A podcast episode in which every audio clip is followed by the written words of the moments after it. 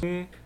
Chegamos, Edgley, Ao vivo para o Brasil e para o mundo, Kaique. em mais um podcast. E mais um podcast para o mundo mesmo, né? Que nossa convidada de hoje, ela, esse caminho ela conhece É, já. Isso é verdade, E sabe dar dicas. sem dúvida. Kaique Ferreira, Edgley Lopes, chegamos em mais um podcast aqui no Cast Arretado. Estamos ao vivo no YouTube e na plataforma NV99 do Flow Podcast. Fazemos parte do grupo e estamos ao vivo nessas duas plataformas. Então, se você nos segue em qualquer uma das duas, vem aqui. Se não segue, vem aqui no Instagram, no YouTube, se inscreve no canal, deixa o joinha, fortalece o canal do Cast Arretado para a gente continuar trazendo convidado arretado assim, né, Kaique? é isso aí. E hoje estamos aqui com Lari Viagens, é assim que ela está lá no Instagram, consultora de viagens, especialista em viagens internacionais e pelo Nordeste. Olha só. Passei uma hora decorando. Decorou bem. Boa noite, meninos. Obrigada Boa pelo noite. convite.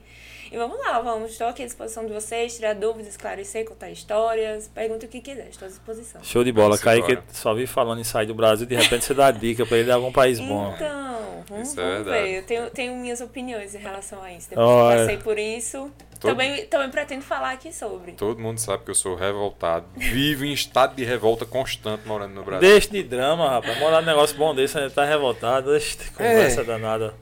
É assunto para uns três podcasts.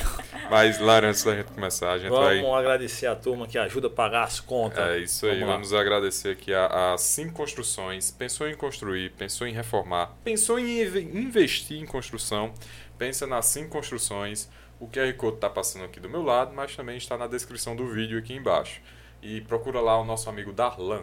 Isso mesmo. E se você tem uma marca, você é profissional liberal, empresário, empreendedor, criou uma marca, construiu, gerou a identidade ali, uma autoridade, saiba de uma coisa, só uma coisinha, que dono de marca não é quem a cria, é quem registra ela. E se você fez tudo isso e não registrou sua marca, você corre risco de ter grande prejuízo e de até perdê-la. Então, para que você evite tudo isso, existe a Patronos Registro de Marca. Ah, tem o QR Code na tela, o link está na descrição do vídeo. Vários empresários que aqui já passaram, que já tiveram dor de cabeça com isso, relatam a importância de se registrar uma marca. E além desse serviço, a Patronos também oferece certificação digital, identidade visual, enfim, vários serviços que você clicando nesse link vai falar com meu amigo Rafael e ele vai te dar uma super, super desconto Super lá. desconto. Eu ia dizer super dica, né? Já, de, é, já embalado aqui, mas vai te dar um super desconto para que você garanta é, não ter dor de cabeça no futuro com a sua marca. Procura Rafael lá, disse que assistiu o podcast arretado e tudo certo. Portal Diário do Brejo, nosso amigo Ézio, tamo junto. Vamos embora. Faça as honras. Lari, começando, Nossa. parabenizo você por, por todo o seu conteúdo hoje Ah, em 2023. Porque Obrigada. eu te parabenizei lá em 2020, né? Verdade, verdade. período de pandemia foi onde eu te conheci, lá você gerando conteúdo. E o que foi o estopim para você começar a produzir conteúdo? Já tinha esse sonho de viajar? Como é que tudo isso começou? Tá, eu. Como começou, vou ter que voltar lá em 2017. Foi quando eu resolvi fazer é, o intercâmbio. Né? Na verdade, tudo começou com eu querendo fazer um intercâmbio. Na verdade, eu sou formada em engenharia de produção, me formei no final de 2017. E eu fui vendo que pra minha área, não só pra minha área, né, gente? Inglês é vida, né? Mas eu precisava de inglês se eu quisesse melhorar um pouco o meu salário, enfim, das oportunidades que eu tava querendo. E eu, ok, resolvi fazer o intercâmbio hum, em 2018, né? No início de 2018 e 2017 eu tomei essa decisão. Início de 2018 eu embarquei, sendo que eu embarquei assim, sem inglês zero. Fui realmente pra aprender. Zero, zero assim, de passar vergonha na migração. Eu digo que. eu digo que eles tiver, me passaram por pena de mim, porque era só. Era para ter ficado. Era pra ter ficado, se fosse por isso. Mas enfim, aí eu fui pra Malta, primeiramente, que é, pra quem não conhece, é um país bem pequenininho, uma ilha da Europa. Fica embaixo ali da Itália. Pra aprender o inglês, era pra eu ficar por três meses. E lá na Europa eu fiquei por dois anos e três meses. Por que Malta? Porque, diante de todas as pesquisas, primeiro, pela facilidade. Agora eu sei, né? Porque eu também eu faço consultoria disso também, né? Faço consultoria de viagens e de intercâmbio. Trabalho mais com viagens, mas as- o pessoal também procura para intercâmbio, pela minha experiência. É, e também porque eu trabalhei com isso lá, mas a gente vai chegar nisso. É, Malta, por quê? Primeiro, para a Europa, pela facilidade de visto. A gente não precisa de um visto. A gente só precisa, como é aquela burocracia toda dos Estados Unidos Aham. e tudo mais. A gente só precisa ter um passaporte, a documentação necessária que é exigida, né? Você comprovar algumas coisas, escolas e afins, mas não é aquele visto, aquela. Você ter que solicitar, entrevista com, migra com migração antes, pagar, enfim, não tem essa necessidade, nessa necessidade. E como eu decidi em cima da hora, assim, tem que ser pra Europa pra eu poder ir. E aí também pela, pela menor quantidade de brasileiros lá dentro da Europa, preferi Malta, né? E depois eu fui pra Dublin, queria. Mas, mas eu ia falar disso. E por isso foi pra Malta. Foram três meses só estudando em Malta. Quando eu fiquei lá estudando em Malta, eu digo, não. Eu não quero ficar aqui só três meses. Eu vou ter que dar meus furos. Se já tripa coração, dívidas. Tudo que, tem, que fosse possível da face da terra. Porque não é tão fácil assim ficar por lá. Você precisa comprovar que você tem condições de ficar por lá mesmo, não tendo, mas a gente se vira. E aí foi quando eu decidi ir lá para Irlanda, porque na Irlanda é possível você trabalhar enquanto você estuda o inglês. É, na, em Malta não tinha essa possibilidade na época. E aí depois eu fui para Irlanda para poder trabalhar, fazer, estudava ainda inglês na escola e tudo mais, mas aí eu tinha a possibilidade de, de trabalhar legalmente, com visto também de trabalho para poder ficar na Irlanda. E aí, na época, era até os dois anos, agora tá, tá para mais. Sei que você podia ir renovando o curso de inglês. Aí, por isso que eu fui pra Irlanda, porque também lá na Europa também tinha essa possibilidade. E aí, chegando lá na Irlanda, trabalhando de, diversas formas possíveis, Qual foi o primeiro trabalho? faxineira. Primeira coisa que eu fiz foi cleaner, né? Que é que chama de faxineira. De...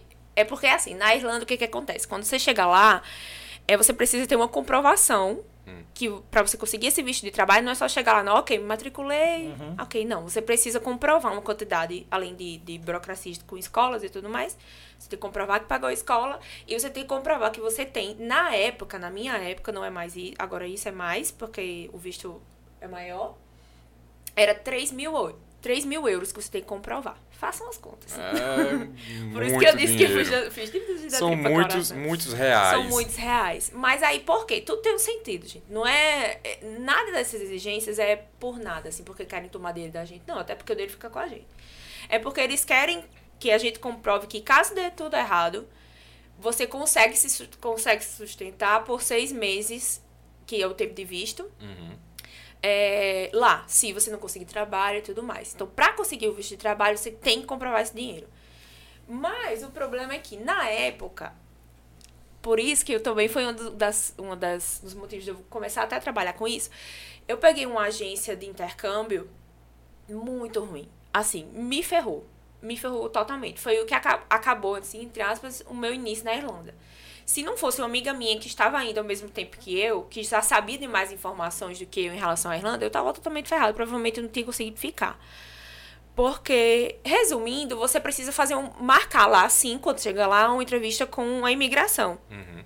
Eu não sabia disso, a agência não me repassou isso.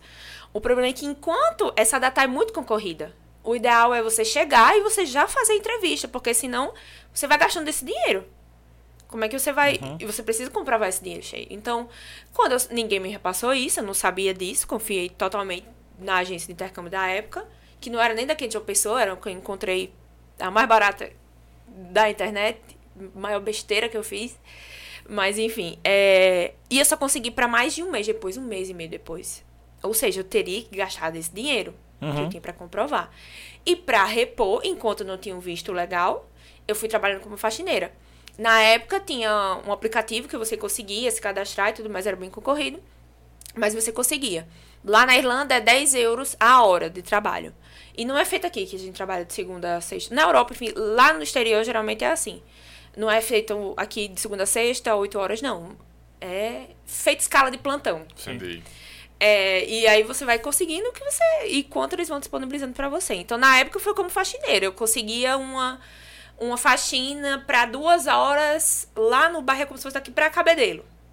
Pra quem é de uma pessoa sabe a distância. Daqui pra Cabedelo. Eu ia. Ganhava meus 20 euros e tudo mais. E, por mim, eu, Larissa, particularmente, tem muita gente que, oh meu Deus, engenheiro, engenheiro de produção.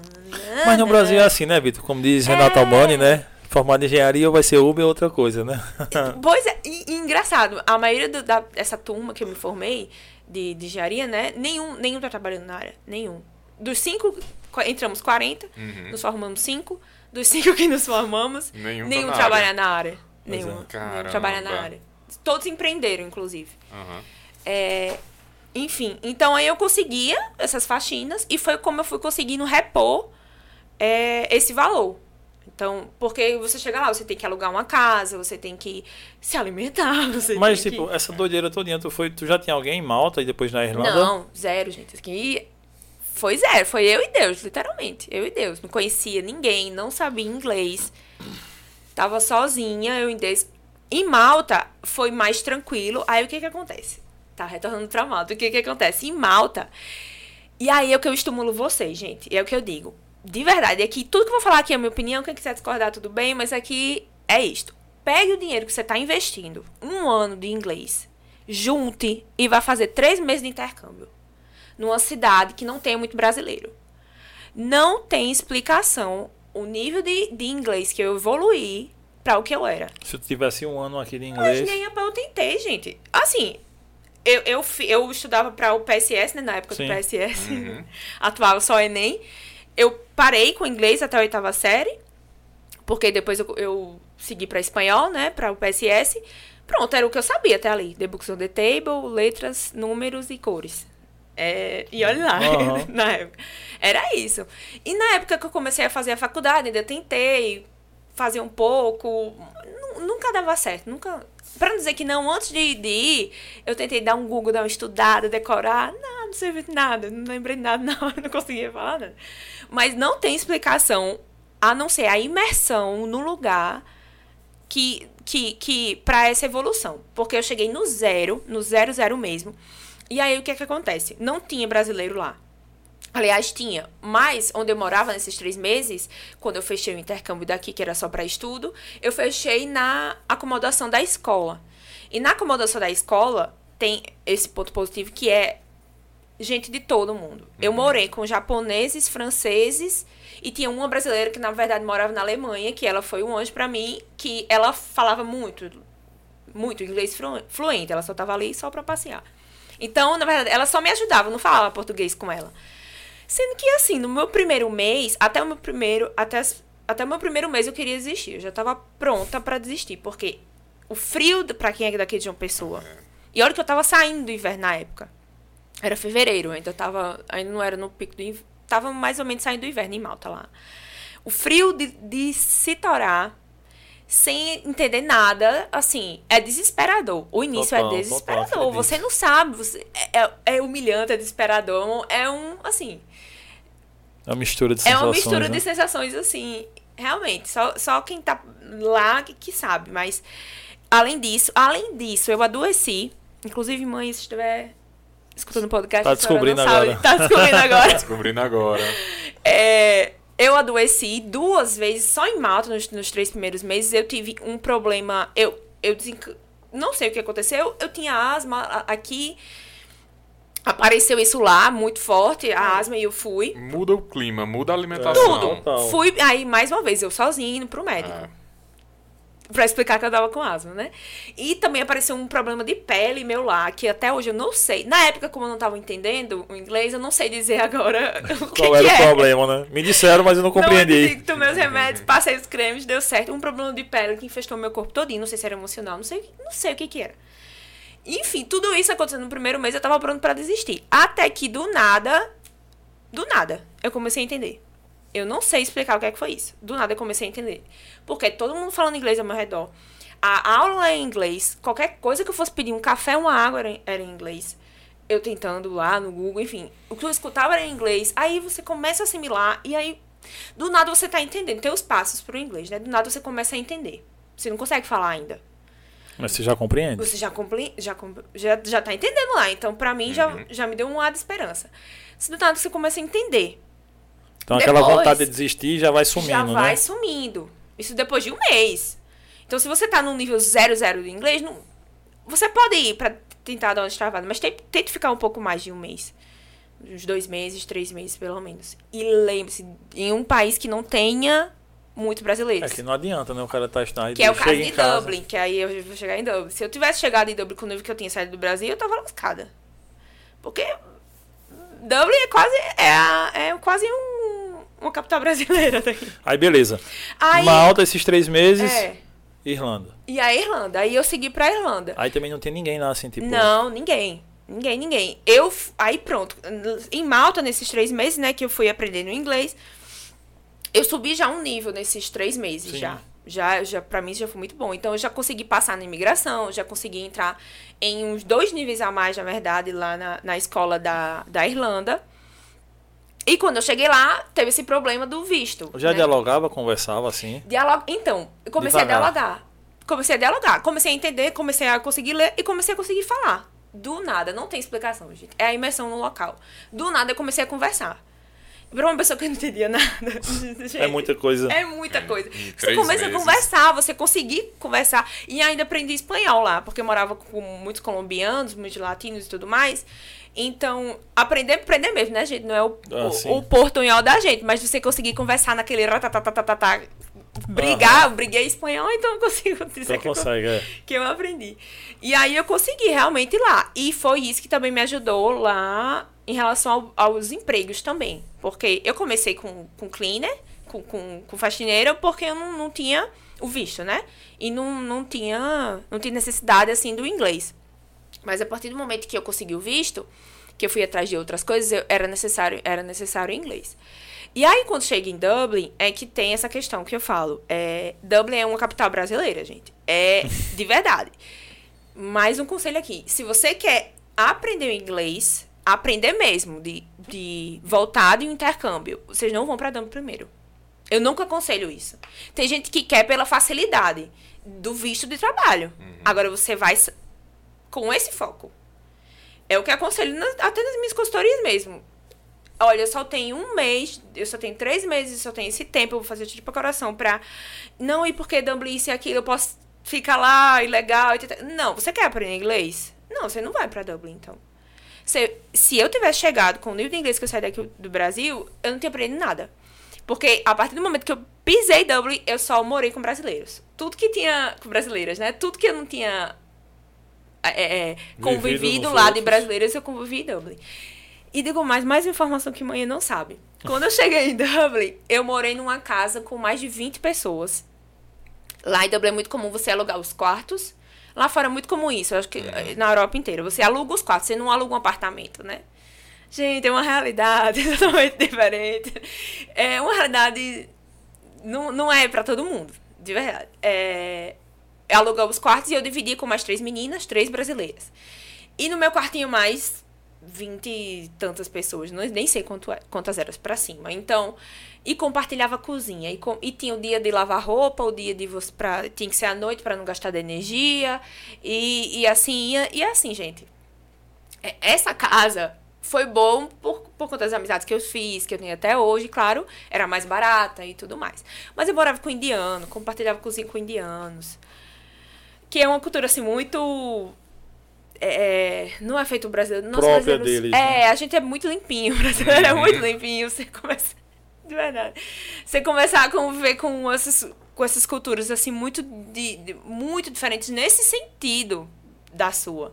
Não é de convivência, não é assim, não, não, a gente chega nem a esse ponto. Mas foi um baque muito grande, assim. Eu cheguei. Quem vai pra Dublin, quem vai pra morar com, com- querendo ficar mais, não só estudar e tudo, tem que estar preparado pra isso. É nesse ponto que eu falo. Quem sai daqui do Brasil é, achando que, que era a minha ideia, inclusive cheguei em Dublin com isso.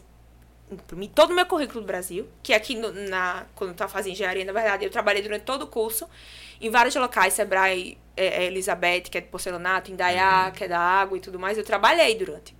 Então, eu cheguei com tudo isso, já estava um pouco, né, com inglês, imprimi todo o meu currículo, meu, meu histórico da faculdade, e, tudo, e fui para evento de engenheiro de lá, não conseguia. Hum, Minha, minha, eu achava que, não, vou chegar lá e vou conseguir.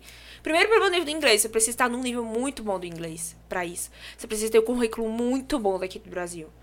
E, se você precisa, e você precisa, com o tempo, tendo contatos. Não era. Eu não tinha tempo ainda disso.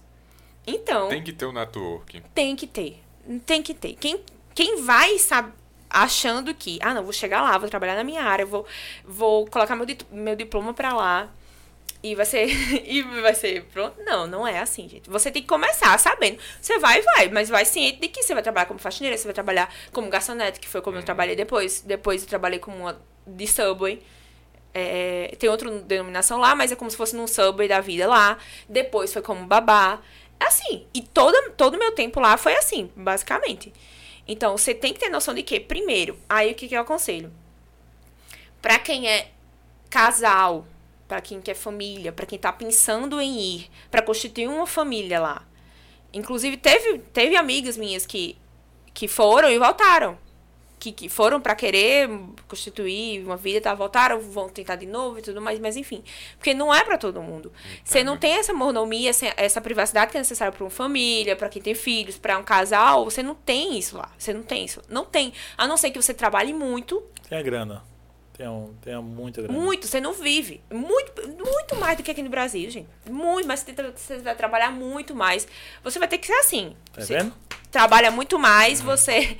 Não, mas é uma realidade. Nunca me perguntam. Meus amigos nunca me perguntaram isso. Larissa, o que, é que tu acha de eu vou pra lá? Não, e eu tenho. Se não me perguntou, eu não vou opinar. Eu não vou ser aquele que vai, que vai destruir o sonho de ninguém. Mas se me perguntar, eu digo ó, oh, vai ser dessa forma, pelo menos por um bom tempo. Digo, no mínimo um ano, dois anos, até você conseguir ter contatos, até se você conseguir se esforçar para aprender o inglês. Se você for para Portugal, então, muito difícil de aprender. Você não vai aprender outra língua e você precisa do inglês, gente. Não tem isso. Você precisa, você tá em Portugal, você vai precisar do inglês para para evoluir de alguma Sim. forma. E lá não vai lhe ajudar a evoluir. Né? Não vai, não tem como. E você é casal, como é que você vai falar em, é. inglês? Como, como, não vai, não, não tem como. Então, eu consegui ficar esse tempo lá e evoluir no inglês e tudo, e consegui, porque, primeiro, é, da minha personalidade, tem gente que eu conheci que não queria se sujeitar, entre aspas, a isso. Não queria, ah, eu, eu me formei pra isso, não, vou voltar pro Brasil porque eu não quero trabalhar com isso. Pronto, uhum. acabou. -se. Cada um sabe o que faz na vida. Pronto. Eu não me importava com isso. Eu estava aproveitando para aprender, aproveitando o momento. Consegui viajar, por quê? Porque eu consegui um pouquinho de dinheiro ainda. E aí que tá. Aí tem esses. Tem os, as, a parte positiva, né? De quem tem um pouquinho de dinheiro sobrando. Que não era, sinceramente, o que acontecia com os casais e, e pessoal que tinha família lá, que eu via.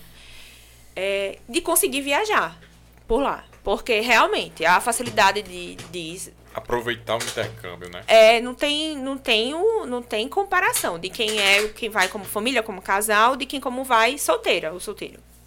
Porque eu conseguia um dinheiro sobrando, por quê? Porque eu dividia quarto com mais três meninas. Porque eu dividia uma casa com mais de 20 pessoas. Uhum. Porque o meu, o meu, minha alimentação, minha feirinha era só para mim.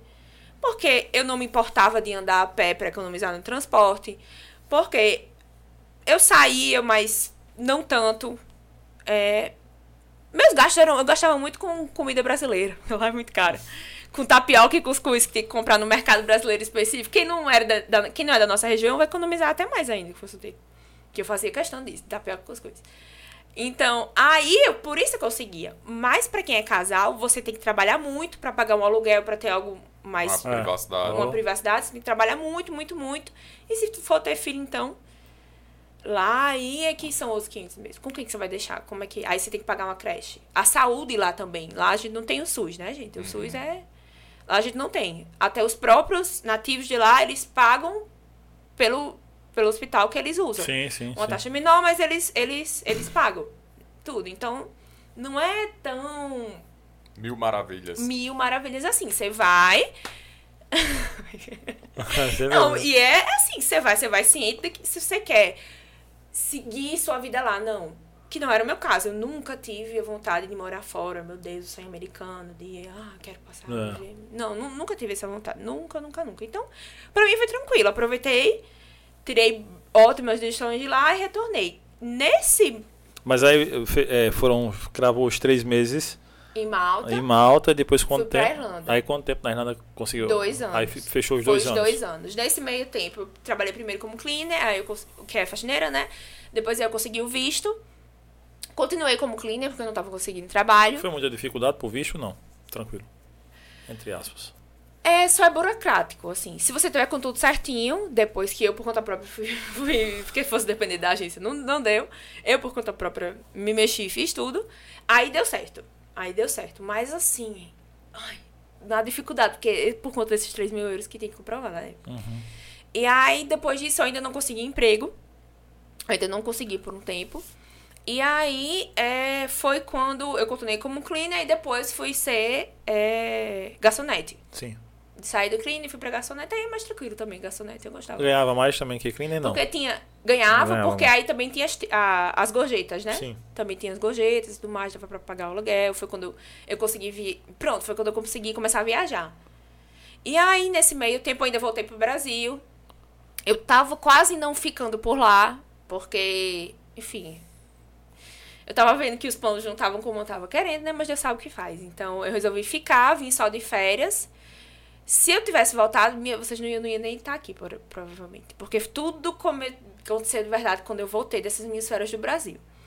Porque quando eu voltei das férias lá pro Brasil, daqui do Brasil pra lá, deu um tempinho, deu alguns meses, uma agência de intercâmbio de lá, mesmo da Irlanda, e que tem alguns, alguns funcionários brasileiros, que eu conheci lá, era um colega minha, foi quando ela me chamou para trabalhar como agente de intercâmbio.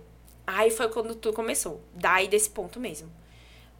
Porque é, foi quando eu comecei a aparecer nas redes sociais e a- pra poder vender o intercâmbio. Uhum. Mas até então, tipo, era um Instagram comum, todo mundo, Não, mil, meus, meus mil ami, amigos, né?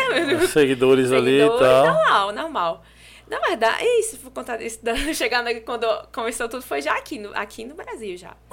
É, foi quando comecei a falar e foi quando o pessoal começou a me perguntar mesmo. Só na volta, só. Nesse primeiro período, não. Nesse não primeiro ficou- ano de lá, não, nada. Eu, eu ia desistir já. Eu já tava pra desistir. Só não desisti por quê? Porque eu queria. Eu voltei, na verdade, não era nem com a ideia de ficar lá. Era pra ver se eu trabalhava mais pra não voltar tanto no prejuízo. Aham. E, enfim, tentar repor alguma coisa. Não voltar zerada como eu tava. Lá, durante esse período que você trabalhou lá, ou que você foi os passeios, sofreu em algum momento xenofobia? Dos brasileiros, mas. Dos brasileiros? Sim. Aí. Pronto, tem dois pontos. Dos brasileiros pela região Hum. E dos, dos gringos. Sinceramente, por ser uma mulher brasileira. Hum. Obrigada, Anitta. Porque é, brasileiro, gente, assim, é, ele é assim, não tem o que fazer, né? É, são as piadinhas que soltam, um oxente, ah, não sei o quê, uma imitação, ah, Entendi. Paraíba, ah, um- ah, me imi- imitando, ah, era mais do- do- em relação a isso, era dos brasileiros, nenhum, nenhuma pessoa, nenhum, ninguém lá de fora é, tinha nenhum tipo de preconceito com o sotaque do inglês, por exemplo, porque você consegue, né, diferenciar disso. Uhum. Mas, ao ser brasileira, é, mulher brasileira lá, sim. Porque existe, sem mentira nenhuma. Por, isso que, por que, que eu digo obrigada, Anitta? Eu gostava. Ô, gente, eu vou falando as polêmicas, né? Eu gostava de Anitta até ser uma mulher brasileira lá. Por quê? Eu não tenho nada a ver com ela, ela faz o que ela quiser da vida, mas criou-se o estere- o estereótipo da mulher brasileira lá Entendi. a mulher brasileira lá para o- os estrangeiros, tanto mulheres quanto homens. As mulheres que gostam desse estilo apoiem, as mulheres que não gostam Aham. afastam. E os homens que, que veem a mulher brasileira assim, Meio que desvaloriza. desvaloriza. Entendi. Assim, e não digo nem de relação, não, é de. de não é isso, é do, do trato, de. de para qualquer coisa, pro trabalho. Você ser mulher brasileira, assim. Por conta disso. Ah, você é de onde? Brasil, Anitta. Era, era isso que. Eu digo isso por isso, a Anitta. Caramba. É, é, e, e, a, e a gente entendia que era nesse sentido. Entendi. Porque não é, a gente não é assim, né? A gente não é só futebol, a gente não é só carnaval, a gente não é só Anitta. né? Exato. Então, o tipo de, de preconceito, né, de xenofobia, mais em relação a isso era dos, brasi- do- dos próprios brasileiros, com, com a região em si, não saber nem onde é que é João Pessoa nem Paraíba, e com os estrangeiros era pelo, por um estereótipo de, de um pouco mais pornográfico, vamos Uhum. dizer assim, da mulher brasileira. Nada de assim muito grosseiro, nem nada muito assim, não. Mas era, um- era algo sutil que as mulheres já sabiam lá. Que era Entendi. assim. Era como se você, sendo brasileira, ah, só por ser brasileira, entre aspas, já estava deixando algo mais claro ali, uma liberdade para esse que cara. não era. Entendi. Exatamente. Exatamente. Tinha que soltar a piadinha, alguma coisa. né? Tinha, e, e às vezes dançava, assim, sabe? Ficava imitando umas danças. Ai, que olho. Tirar uma- umas ondas assim, dançando. Nada, não é nada, claro, assim, muito agressivo, nem nada. Até porque também vai de cada um, né? Eu, eu Uhum. não permitia, eu não dava esse tipo de liberdade, mas o que eles conseguiam fazer, né? O que as- Eles que eu digo não são só homens, tá, gente? Eu digo assim de mulheres mesmo. Muitas mulheres. Muitas mulheres tirando onda com isso. Mas muitas mesmo. Mulheres, também odeio mulheres, né? Então, É. é, muitas mulheres imi- eh, já imitavam, por exemplo. Imitavam. Essas imitações que eu digo eram de mulheres. Eram de Uhum. mi- mulheres imitando a Anitta. Assim, de uma forma... A gente sabia que não Sim. era... a era- Sim, sim, sim. Não era elogiando, não. não era, jamais. Era disso. Era. Eu digo que era mais forte das mulheres. Porque elas se sentiam mais no direito, né? Por ser mulheres, assim, eu acho. E nesse tempo na volta, aí trabalhando nessa agência de intercâmbio. Foi quando eu comecei a trabalhar com as redes sociais e aí é, usava, as- porque a rede social é só um meio, né, gente? Ah. É, a gente eu utilizei as redes sociais para vender tudo. E também, mesmo assim, continuei com outras coisas. Eu trabalhava nessa época como. eu eh, trabalhava como agente de, de intercâmbio. Ainda eu fazia cleaner. É, aí eu mudei, aí. Mais uma coisa que a mãe não sabe. Trabalhei numa obra. Essa é a frase do, do, do podcast. É. É, trabalhei numa obra de. numa obra de construção, no prédio Sim. como cleaner de um prédio, faxineira do, de obra. Então, eu ia lá pra limpar, limpar lá, era, era pesado, era, eu limpava entulho de, É, de, de, obra. de obra. Que foi, eu acho que foi a única, a única, a única fase, eu fiquei poucas semanas, mas foi a única época que eu disse, em nenhum momento eu fiquei me lamentando, sabe, de estar fazendo o que eu tava fazendo. Mas foi o único momento que eu, que eu, eu lembro exatamente como é que foi. Eu tava, eu tava limpando o banheiro masculino. Aí tava aquela coisa horrorosa, né? Pós, no final do turno. E eu tava muito cansada, tava pegando um trabalho pro outro, e, tinha, e não podia faltar a aula de inglês. Eu tava muito cansada, fazia muitas semanas que eu tava sem dormir. Eu tava exausta, eu já tava por aqui. E cheguei lá e fechando aquilo, e tinha que cumprir aquilo. E eu fechei a porta, e, e os homens começaram a bater na porta. E eu tava de mulher sozinha na obra. Literalmente, nesse eu estava sozinha, de mulher na obra. E aí eu comecei. Foi um misto de sensação. Eu tava com medo dele, deles, porque eles começaram a abrir, porque queriam usar banheiro, e batiam, batiam, batiam. Não contei isso nunca pra ninguém, só Deus sabe. É, batiam, batiam, batiam. Então não sabia o que, é que eles queriam fazer na hora de entrar, se eles queriam usar o banheiro. E ao mesmo tempo eu tava limpando. Limpando literalmente a bosta deles, entendeu? Então, eu tava limpando lá o vaso e eles batendo na porta pra entrar e eu tinha que terminar tudo aquilo. Aí foi quando eu realmente eu desabei a Lina. Foi o único momento que eu digo, meu Deus, o que é que eu tô fazendo aqui? Eu chorando, limpando aquilo e tal, e eu só saí, saí correndo. Naquela hora foi quando eu saí do, do, desse emprego, assim. Foi quando eu saí. Que aí realmente não deu mais. Que eu, Caramba. eu ficava com muito medo, assim, sei lá, era só eu. Mulher brasileira lá e muitos estrangeiros, enfim. Aí eu, eu fiquei com esse receio e, e foi quando eu saí. Mas isso é, foi simultaneamente. Enquanto eu tava na agência de intercâmbio, eu também tava como faxineira, né, dessa obra e também garçonete. Fiquei nessa. Saí e fiquei como garçonete e agente de intercâmbio. E aí depois eu saí da, de, de garçonete, de subway e tudo mais. Se fosse numa subway de lá. E aí fiquei só como agente de intercâmbio ainda e babá. E aí foi que meu inglês deslanchou mesmo de vez. Porque eu morei com eles lá, com os nativos mesmo. Mãe, pai, três menininhas maravilhosas.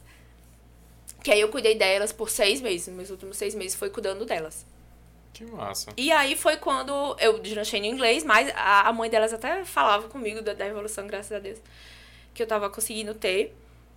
E mesmo assim, no contato com minhas amigas que ficaram distante da cidade, sabe? Era mais longe que Cabedelo. Você volta Cabedelo, mas era mais longe Uma que Cabedelo. referência. É como daqui pra Campina Grande. É, do centro da cidade pra lá. E aí é, ficava nesse contato e eu ia mais lá. O contato que eu ainda tinha com os brasileiros eram as minhas amigas, ou pra. Porque lá em Dublin, pra vocês terem o nível de que realmente é uma capital brasileira, que lá tem uma comunidade, inclusive o pessoal que quer ir pra Dublin tem essa comunidade ainda hoje em dia, comunidade de católicos em Dublin, que tem missas em português todo domingo e tem reuniões também depois da missa, fazem ações e tudo mais. E aí também, desde que eu cheguei lá, desde que eu pisei em Dublin, eu também comecei a frequentar lá e aí era o contato que eu tinha também com brasileiros, eram só esses. Os brasileiros lá ajudam uns aos outros? Ajudam. Isso sim. Isso aí ajuda. Graças a Deus. Sempre procurando trabalho um para o outro, moradia. É... O pessoal também da, da, da, da comunidade também, né? Dos católicos, se ajudavam muito, muito mesmo. E se ajudam, se ajudam sim. Mas eu acho que eu esperava mais, assim. Entendi. disso. Eu, os estrangeiros aj- ajudavam mais do que os próprios brasileiros. Eu, eu vejo muito vídeo na, na internet do pessoal indo para os Estados Unidos e falando, ó, chegando aqui não confia muito nos brasileiros, Tá. vamos explorar. Mas É. é. E eu vou dizer um negócio a vocês. Eu não tinha medo de nada lá. Mas se eu visse brasileiro na rua, eu tinha medo. Porque, gente, isso é real. Em Dublin, não tem. Pra vocês terem noção, a polícia não tem arma. Não tem arma, é só um cacetete. Não tem. Eu andava na rua, voltava na rua me- 30 minutos andando do trabalho pra casa de noite, de 11 horas da noite, final do expediente, falando com minha mãe do Brasil. Isso é impossível. 100% de vídeo chamar. Onde é que eu faço isso aqui? Nunca. Tranquilamente.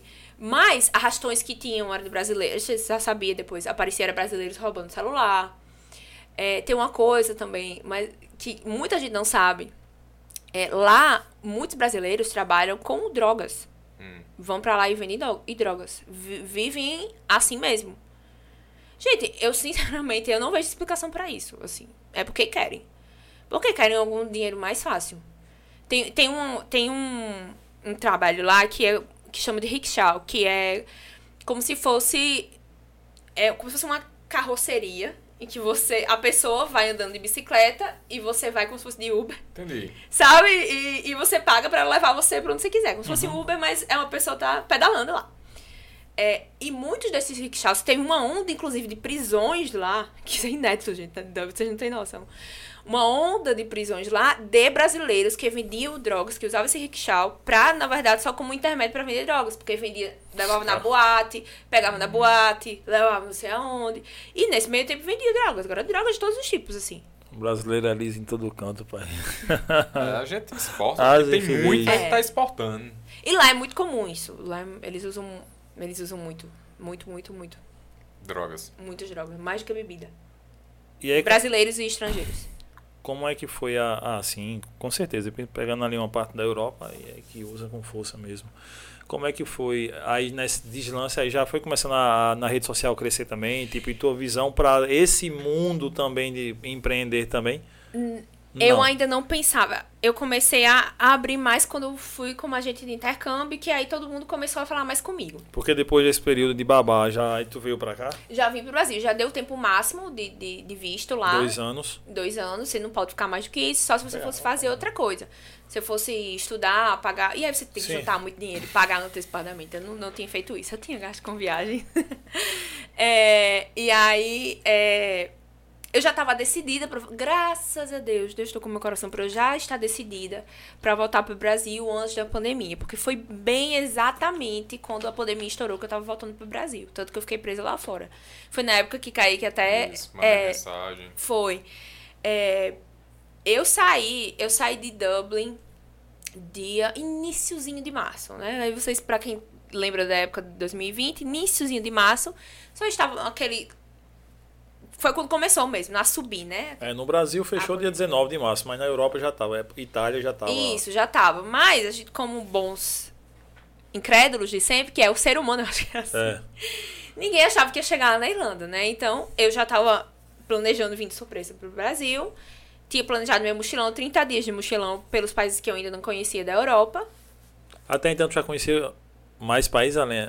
Sim, nesse meio tempo todo que eu conheci, eu conheci mais de 10 países. Nesse, eu conheci mais uns 3, 4 quando antes de fechar a pandemia, com a Não, pandemia. antes, antes de encerrar esse ciclo como babá, tu Já conheceu consegui uns 10. viajar. É, Não, no viajando. primeiro ano eu conheci, no primeiro ano eu conheci, quando eu tava em Malta ainda, eu fui pra Barcelona e pra Itália, quando vi o Papa, graças a Deus. Quando eu Ah, voltei. foi mesmo, vice o Papa. Vi, eu trabalhei num evento para o Papa como voluntária. Não tem é a comunidade de católicos em Dublin, né? Aham. É, para quem era da comunidade, a gente conseguiu ter um evento de, de encontro mundial das famílias, que nesse ano era em Dublin, era na Irlanda. Então eu consegui trabalhar como voluntária nesse evento. Então era em estádios e tudo mais, eu trabalhei como voluntária pro Papa. Então eu vi o Papa aqui, assim, ele palestrando eu aqui. Aí, nossa, Caramba, que massa. não, assim, sem, experiência. não, trabalhar como voluntário, né? é só lembrar. Num evento do Papa, assim, acho que foi a maior conquista de, todo, de todas essas. De todas, não tem nada que bateu isso pra mim. Nada, nada que bateu isso pra mim. E aí, é, consegui conhecer Barcelona e, e, Itália. e a Itália. Depois, é, fui pra Portugal. Depois, Amsterdã e Londres. Isso no primeiro ano ainda, que era o ano que eu ainda queria desistir, né? Ainda ferrada.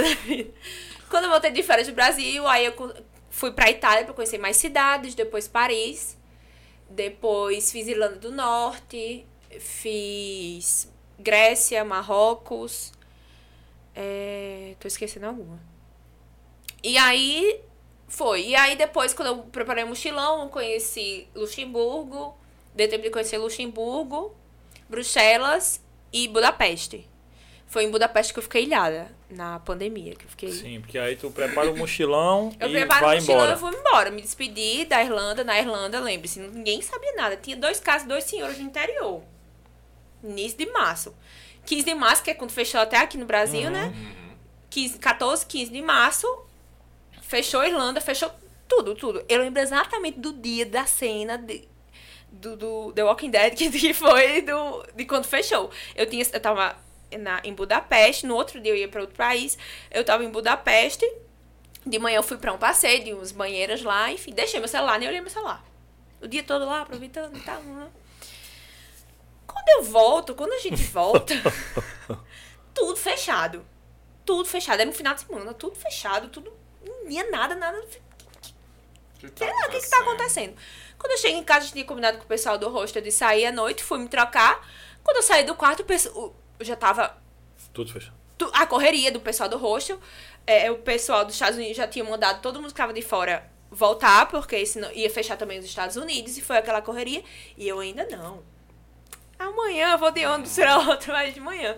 Quando eu cheguei lá na rodoviária, nada desse ônibus chegar. Quando eu cheguei de noite, nada de, desse ônibus chegar. E aí, foi- graças a Deus, foi quando eu, como eu estava com toda a minha viagem planejada, por isso que eu bato nessa tecla, tanto do planejamento de tudo. Como eu estava com toda a minha viagem ciente, toda a minha viagem que estava planejada. Desses tipo, 30 dias. Desses 30 dias, tudo reservado, tudo comprado, tudo com cancelamento gratuito, tudo com hospedagem reservada, todos os contatos, o seguro-saúde todo a postos, todas as burocracias que eram necessárias para esses países, tudo certinho. Quando eu vi que fechou, eu só fui abrir tudo que eu tinha lá que fazer. Ok, por onde é que eu vou começar a resolver isso? Cancela aqui, cancela aqui, o que, que dá pra cancelar, o que, que dá pra retornar. Pronto, foi como eu consegui. Por isso que eu bato na, bato na tecla do planejamento. Porque é, é- não é só você comprar a, a passagem, a hospedagem e pronto, acabou. E pronto, acabou. Muito menos não é só você esperar ter o dinheiro pra ter isso. Que é o maior erro que, pra quem me acompanha na- na- lá, que é o maior erro que eu falo. O pessoal, primeiro, superestima os valores das coisas sempre acha que é muito mais caro do que na verdade, mas sempre acha que é muito mais caro do que na verdade é. Porque dá um primeiro Google lá, acha Europa por 40 mil reais e pronto, acabou. Isso não é possível pra você e esquece tudo. Entendi.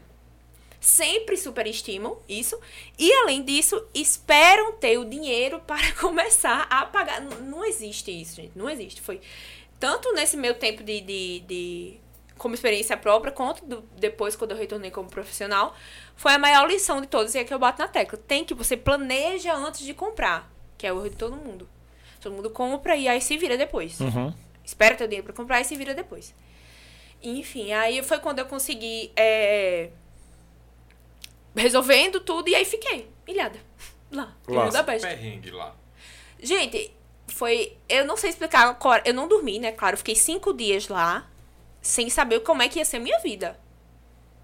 Porque o hostel ia fechar em algum momento.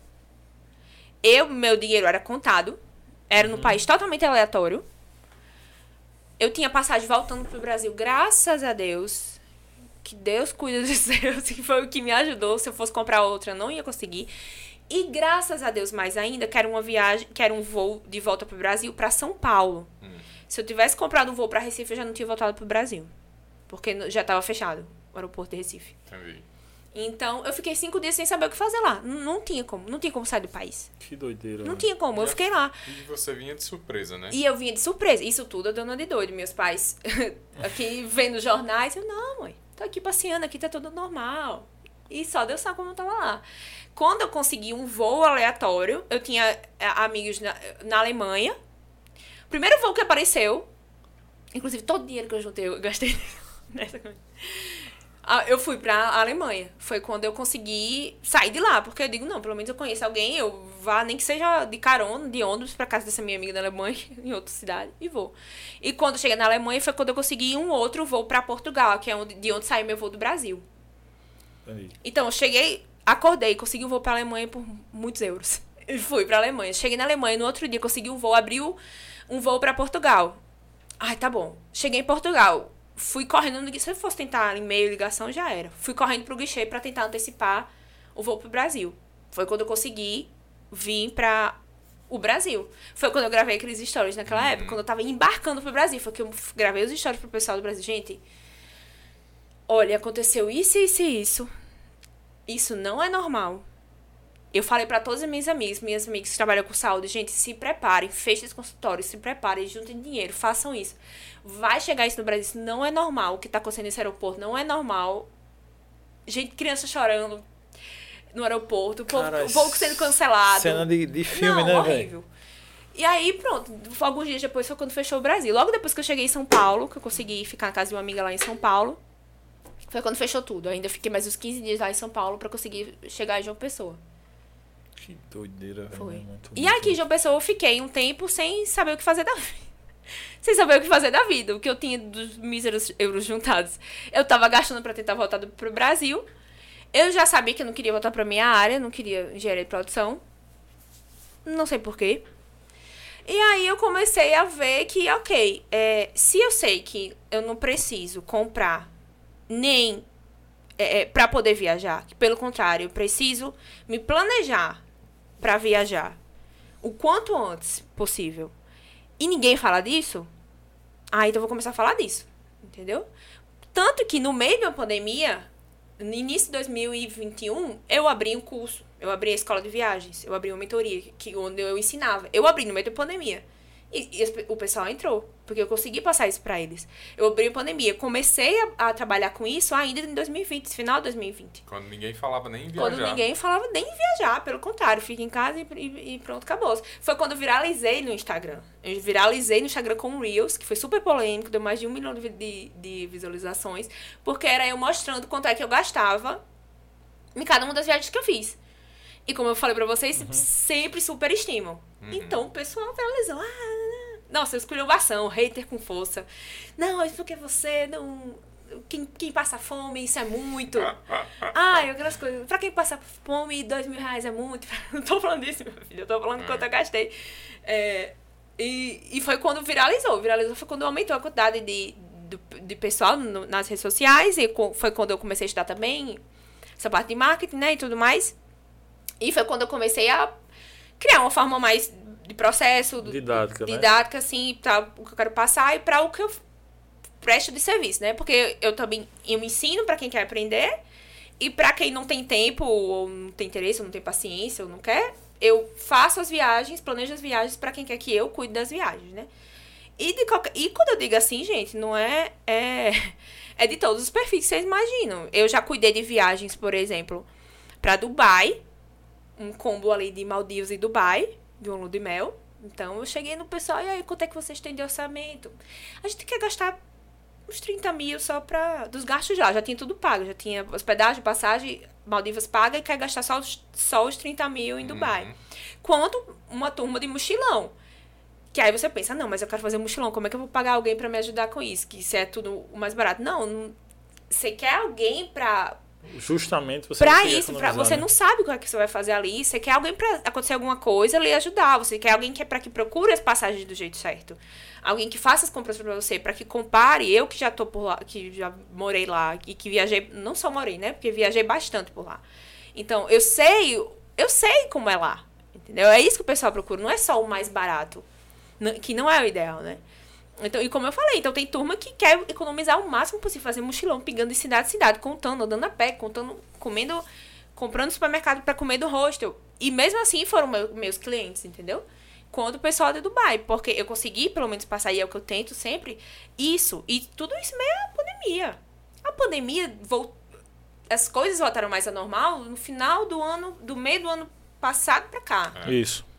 Né? Antes disso, a gente teve um ano e meio de Tive um ano e meio de, de curso, de, de planejamento das viagens do pessoal, de tudo. Porque eu consegui, e é o que eu bato na tecla. A partir, quando você pensa que você vai viajar só quando você conseguir o dinheiro, você nunca viaja. É o que eu, é o que eu comecei falando isso, quando eu comecei a, a, a gerar conteúdo. O que foi que impediu vocês de viajarem até agora? Foi a pandemia? Não foi a pandemia. Você pensou em viajar? Você, parou para ver quanto é que custa essa viagem para você? Para o seu perfil? Para você. Porque as agências. E por que eu faço um serviço que eu resolvi fazer um serviço diferenciado? Eu poderia ia ser mais fácil para mim quando eu digo de trabalho mesmo, gente. Porque para quem é empreendedor sabe como é. é era mais fácil, entre aspas, para mim, não é jamais menosprezando. E tem o seu, seu nicho disso. As agências, eu podia muito bem me cadastrar em uma franquia e abrir uma franquia de agência. Podia vender pacotes prontos, podia ganhar comissões e tudo mais. Mas por que, que, que eu escolhi fazer isso? Porque eu vi que esse é, um, é um, uma área específica para um tipo específico de público. É para muitas vezes é para são para aqueles aquela família de muita gente, pessoas mais velhas que não que não sabem como é que faz aquilo e quer simplesmente gastar o seu dinheiro e viajar. Pronto, acabou. Não é para a grande maioria das pessoas. Por isso que eu falei aqui, quando você dá o primeiro Google, um primeiro pesquisar no Google, são, é isso que você vai encontrar. Você não vai encontrar outra coisa diferente disso. Você não vai encontrar Europa por menos de 30 mil reais, 40 mil reais. Você não vai. Não tem como. Não tem como. Se você não te. Eu, hoje, Larissa, eu sei, mas eu demorei dois anos para aprender isso. Mais dois anos trabalhando com isso, dois anos planejando as minhas viagens e das outras pessoas, para eu conseguir falar com convicção isso que eu tô falando aqui. Porque não tem como. Se você não pens... não foi a pandemia que impediu você de viajar, você nem pensou nisso. Você não, você olhava para a Europa, eu também era assim, não, não penso que era diferente não. Eu fui começar a pensar em viajar lá fora, porque eu, eu digo, ah, não, eu estou lá. Vamos ver aí se como é que é uhum. é isso, mas eu nem sonhava. Inclusive, eu falei até nesses dias isso no meu Instagram. Tem muita gente que é, é, descarta totalmente a Europa. É, eu não vou falar de outros países que têm moedas mais valorizadas, mas especificamente a Europa, porque é a Europa. Meu Deus, o euro está caro, então essa viagem vai ser muito cara e aí eu vou descartar essa. Você não. Bota isso aqui na cabeça. O seu gasto maior não vai ser com isso. A moeda, o euro que você vai utilizar vai ser a menor, é a maior, menor porcentagem do seu orçamento vai ser isso. Isso para toda e qualquer viagem, na verdade. Você vai gastar mais com parcelas e hospedagens. Sempre, qualquer lugar do mundo. Sempre vai ser mais isso. Porque também com a Europa ainda tem esse. Por isso que eu incentivo tanto. Além disso, a Europa, ela permite para os turistas, ela permite que os turistas não gastem tanto durante, a não ser que você queira. A não ser que você tenha um perfil de, de restaurantes, de, de fazer uhum. um tour mais gastronômico, de fazer passeios mais, é, mais caros mesmo. Uhum. Como eu falei aqui, tem perfil de to todos os perfis me procuram. Então, a não ser que você queira. Mas a, a Europa permite isso. Então, e aí vai, mais uma vez, ninguém sabe disso. A Europa, o euro está batendo 5, 6. Não tem como ir pra Europa. A pessoa nem vê. A pessoa nem vê. Não vai nem. Não sabe eu, eu duvido que todas as pessoas que, que. Eu duvido mesmo, porque eu já fui uma dessas. Que não viajaram antes da pandemia foi porque viram quanto é que custava essa viagem e disseram, não, não tenho isso. Eu duvido. Você não viajou porque no, a pandemia proibiu nem você. Nem cogita, né? Você é. nem cogita. As pessoas não cogitam. E aí, é, é, muito fácil dizer. Eu sou, eu sou um daqueles que cogita, mas aí você bate, dá o Google, é o cara do Google que Exatamente. dá o Google. E aí você vai dar um Google e primeira, primeira página é só de anúncio, segunda página é só de, de, de vendas já conjuntas. E quando eu digo isso. De... Assim, você se assusta. Você se assusta. Muito grande. Você, você imagina, sabe. tipo, um casal. Por isso tre... tem gente um também. casal, três crianças. Você fica. É. Um, um rim e isso, aqui. assim, é quando você vende, quando é vendido assim, é realmente só é, passagem e hospedagem, né? assim, pacotes assim. Uhum. Muitas outras coisas, por isso que, que eu quis empreender também. Porque Você compra aquela passagem e hospedagem, você não, você não tem o resto. Você só tem aquilo. Você comprou aquilo.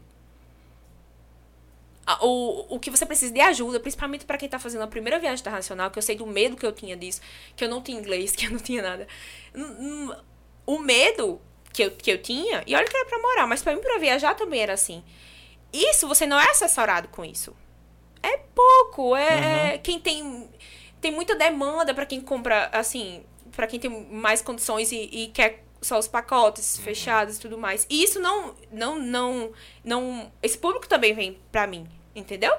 Mas depois de fechar comigo a, a assessoria, a consultoria. Eu primeiro fecho com você, você vai pagando pro meu serviço. Pelo, pelo, eu vou escolher os destinos com você, eu vou dizer, não, isso aqui, e aí não tem o que fazer. Ou você, pra quem quer planejar a viagem, quanto é que vai custar essa viagem? Ou você sabe, planejando já. O que é que planejando? Pesquisando, comparando, vendo valores, utilizando várias estratégias para reduzir as passagens, utilizando outros tipos de, de hospedagens que são maravilhosos lá fora, principalmente. E aí você vai planejando. Se não, é como? É pra mim. Eu consigo hoje, com a minha prática, com, com a minha experiência, você dizer, Larissa, olha, eu faço um- algumas perguntas pra você, eu consigo hoje. Eu consigo identificar qual é o perfil do casal aqui, por exemplo. E eu tenho esse orçamento, eu queria ir pra esse local, é possível? Eu digo, não. Pra o perfil, pro seu perfil não, mas é melhor pra esse aqui. Esse aqui tem isso, isso e isso. É muito difícil você chegar em al- alguma agência convencional, e mais uma vez, aqui não tô menosprezando nada, pelo contrário, eu, eu tenho meu CNPJ também. É, não é isso. É muito difícil. Eles querem é, é, a venda do, daque- daquele produto pra comissão. É, que é a venda, né, velho? Que é a Não, venda. não tem que- e não O cara é- quer e eles viajar- estão- e eles não estão, estão errados por, aí- por isso. Não é não, Jamais, o cara é quer viajar e ele quer vender, então tudo, tá tudo vender, e, é o certo. público, e o público dele é esse. Então pronto, acabou-se. Não, não tem o que questionar Agora, se também. vai ser mais proveitoso, aí já é outra história, né? Pra pessoa que tá comprando. Talvez a pessoa vai perder por conta disso, né? Uhum. Mas que os caras vão fazer, vai. Não, e não tem o que fazer. E existe público pra isso. Eles não estão errados por isso, entendeu? O problema é que a grande maioria das pessoas deixa de viajar por isso. Porque não tem, não sabe, gente. Não sabe. Não tem, essa, não tem esse olhar, não tem, nem pensam nisso. É, é, é, não pensam, não pensam, não cogitam, não, não passa pela cabeça. Já, já pegando esse gancho, qual lugar que você visitou que você voltaria 100% de certeza? E E, que você recomenda também? E continuando a experiência nos países que tu foi, tu já falou a do Papa, né? Na Sim. Itália e tal. Mas como é que foi a experiência nos países? Bruxelas, Luxemburgo. É, de- do que eu França. voltaria, realmente, que eu, que eu, todos é a Itália. A Itália é um país muito completo, eu indico muito. Eu indico bastante, sempre pra, pra muitos casais, é, grupos.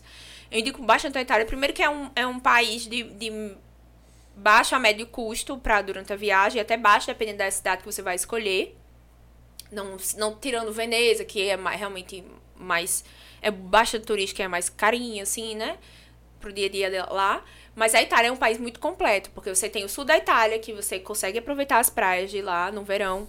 Você tem o centro da Itália ali, onde tem a Ro- Roma e, e todas as cidades que você consegue fazer um bate e volta. E você tem a Toscana, que é é a Toscana da Itália. Não sei se vocês conhecem, gente, mas é, é uma região muito linda de paisagens, é, com uma cultura bem característica, aquela carinha da Europa, assim, você chega, tô no filme, tô na Europa.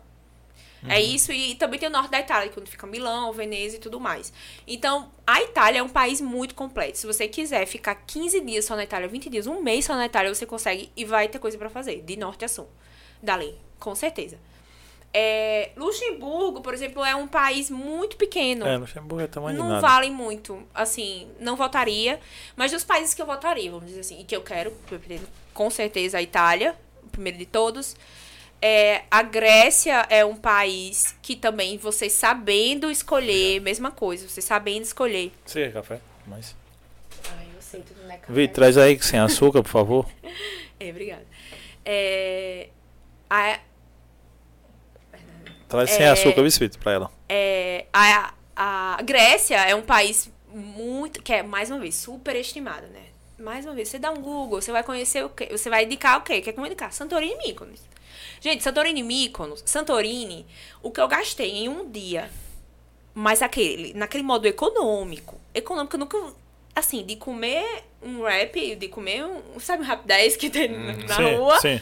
de tomar água do supermercado, de andar a pé, de fazer um único passeio, em um dia de Santorini, eu, foi o que eu gastei tranquilamente em três dias em uma outra ilha, próxima de Santorini, 40 minutos de ferry boat, feito daqui pra Lucena. Três dias tranquilo, alugando, alugando um quadriciclo, fazendo passeio o dia inteiro com minhas amigas Tá. Caramba. comendo, saindo de noite pra, pra, pra, pra barzinho, tranquilo. E a gente volta ao quê? Ao famoso, ao famoso Google, que dá pra gente só. Por isso que eu digo, ah, não, é... Eu Mas. Santorini, no caso, era caro mesmo. Santorini é caro, Mykonos também. São, são, você vai conhecer o quê? Atenas, Mykonos e Santorini. Sempre que, que vão conhecer. Mas tem dezenas, literalmente dezenas, literalmente dezenas de ilhas da Grécia. Todas próximas, do lado dessas ilhas que são Sim. E são sim. muito, ma- muito. Isso é um país que eu quero. São muito melhor. É um paraíso sem igual. Inclusive, minha ilha preferida bateu 10 a 0 em, em Santorini e Mykonos. Foi essa ilha de Ios. Ios, o nome, tá, gente? Obrigado. Vitor. Não é rios de Instagram. Não é Ios. É Ios. É... Que também com certeza voltaria pra conhecer outras dessas ilhas. Bélgica, que eu amei, que era muito próxima de Luxemburgo. E é uma área muito boa de se conhecer. Que dá... Isso foi de ônibus, Bélgica, Luxemburgo. É, é um. Mandar um abraço pra Digão, na, porque tá na Bélgica. A audiência garantida nossa tá lá. Nós somos famosos lá na Bélgica. Tá lá em Bruxelas. Um abraço, meu irmão. Foi Bruxelas que eu conheci. Foi Bruxelas, É, na esse Bélgica, meu que eu brother tá lá. É, um- é uma cidade muito boa também. E também pra vários perfis. Pra quem gosta de, de cerveja, chocolate. É. Ou comi Ah, um chocolate, chocolate. que veio lá semana passada. Chocolate É maravilhoso. É, França, não sei se é um país que eu voltaria. É, eu gostei muito de Paris, mas eu. Não sei se eu gastaria meus dinheiros voltando Pra pra. tirar uma foto na Torre Eiffel. É, já tirei minha foto na Torre Eiffel, já bati essa, já fui pra. Disney de Paris. Pra quem não sabe, tem uma Disney em Paris. É maravilhosa, inclusive. Ah, acho que foi o que eu mais gostei da, em Paris, foi a Então Disney já de foi para os pontos turísticos, a Torre Eiffel e a Já, Disney. Torre Eiffel, Pronto, Museu do o Arco do Louvre. Triunfo. É, e tem tanta. Gente, tem tantas formas de você conseguir economizar em todos esses locais. E quando eu digo economizar, não é tirar, abrir mão do seu conforto, entendeu? Jamais. Eu realmente fui num modo muito econômico para Paris. O que eu gastei em Paris, eu gastei menos de 300 euros em Paris, dá dos 1.500 reais para os quatro. É, é, cinco dias em Paris, assim. 1.500 reais Uhum. em Paris. Né? Tem, vamos supor, 300 reais. Porque o pessoal. Não sem, conversa. sem imaginar a conversão, né? Vamos sem imaginar a conversão. Eu gastei uns 300 reais em cinco dias em Paris, no modo bem econômico. Claro que. Mas não é a realidade de Paris, tá? Pra quem não for num modo muito econômico, não é a realidade. Então, não, é, não sei, não sei se é uma, um país que eu retornaria. Eu retornaria com certeza pra Malta. É, não é tão caro e é um paraíso também, é um lugar que muita gente não conhece. É, Eu gostei bastante de Portugal. Eu voltaria para outras regiões, voltaria mais para a região do Algarve, que são praias que tem lá maravilhosas. Inclusive, é uma coisa que muita gente não sabe da Europa, do, do verão europeu. É, é maravilhoso. É um paraíso. Você não precisa ir para Maldivas, você pode ir pra, você pode ir para Europa tranquilamente. É um paraíso. E é um pronto. E aí quando é que muitas pessoas conseguem pacotes imperdíveis, pacotes extraordinários para você conhecer a Europa. Aí você tá lá, a pessoa compra esse pacote extraordinário, prepara toda a sua bagagem de frio e chega lá, tá um calor de muito, mas, mas muito pior do que o, do, o daqui de uma pessoa. Um calor sem igual. É nessa hora que tá o pacote lá, que É tá nessa hora que tá o pacote, a promoção é imperdível. Você chega lá, pronto, eu quero que você dê um Google. Eu digo, não, finalmente você conseguiu pensar, não, eu quero, finalmente, quando chega a esse nível, né, ainda, quando você chega a esse nível de consciência, não, eu vou. E é quando tem esses pacotes imperdíveis pra você esperar. Isso quando não é o contrário, né, quando é um lugar que você quer pegar um solzinho e tá chovendo, quando você vai pro Chile que, e quer ir pra neve e na verdade tá calor lá também, e, e assim vai, isso pra qualquer local. Isso aí é dos maiores. eu- Pronto, é mais uma das questões que eu recebo. que, Larissa, é o seguinte: eu fiz isso, fiz essa besteira. Como é que resolve isso aqui? Pronto, muita gente me procura pra isso também. Pra resolver os problemas Depois que já tá lá, né? depois que já tá lá. Como que é que eu faço? O que é que. Como é que. Como é que eu resolvo? Como é que eu melhoro isso? Se, se tiver solução, né? Larissa, e pro pessoal que quer ir intercâmbio e aprender inglês, a recomendação é Malta? Na Europa, sim. Na Europa, com certeza. Pra, tanto para de curto, de curto prazo, né? Para um a três meses. O lugar que eu mais indico é a Europa. Além disso, tem a Irlanda, mas como eu falei, é uma outra realidade. É... Não, não seria tão ideal para você que quer aprender realmente inglês, a não ser que você queira ir lá para trabalhar, Uhum. para viver essa experiência. Fora isso, tem os clássicos, né? De, de Austrália, Estados Unidos, Canadá. A Austrália também é um lugar que você pode trabalhar legalmente e estudar inglês, mas aí é o mais custoso. Também tem contato boas de brasileiros lá, tá? E eu acho que dentre as opções para curto prazo, por exemplo, eu diria que Canadá, Malta. É, eu não gosto muito de indicar os Estados Unidos porque é, é- eu acho muito chato tudo isso que precisa para poder chegar lá. Mas se você tiver o visto e for para uma cidade que não tenha tanto brasileiro, porque É, Estados você Unidos ir pra e Irlanda- Flórida ali e tal, É. não vai rolar, né? Estados Unidos e Irlanda estão no mesmo nível de, de quantidade de brasileiros ali, então não tem muito o que cara, fazer. o cara tem que ir, acho que, pro lado do Texas, pra, aquela, pra aquelas áreas dos Estados Unidos, não você vai pegar, porque. Hum, se E assim, pegar- e é como eu falei aqui do início, você procurar não morar com brasileiros, você é, vai ser mais difícil se você for acompanhado, porque você vai falar em português, né? Claro, é uma outra. Tanto ciente dessa realidade.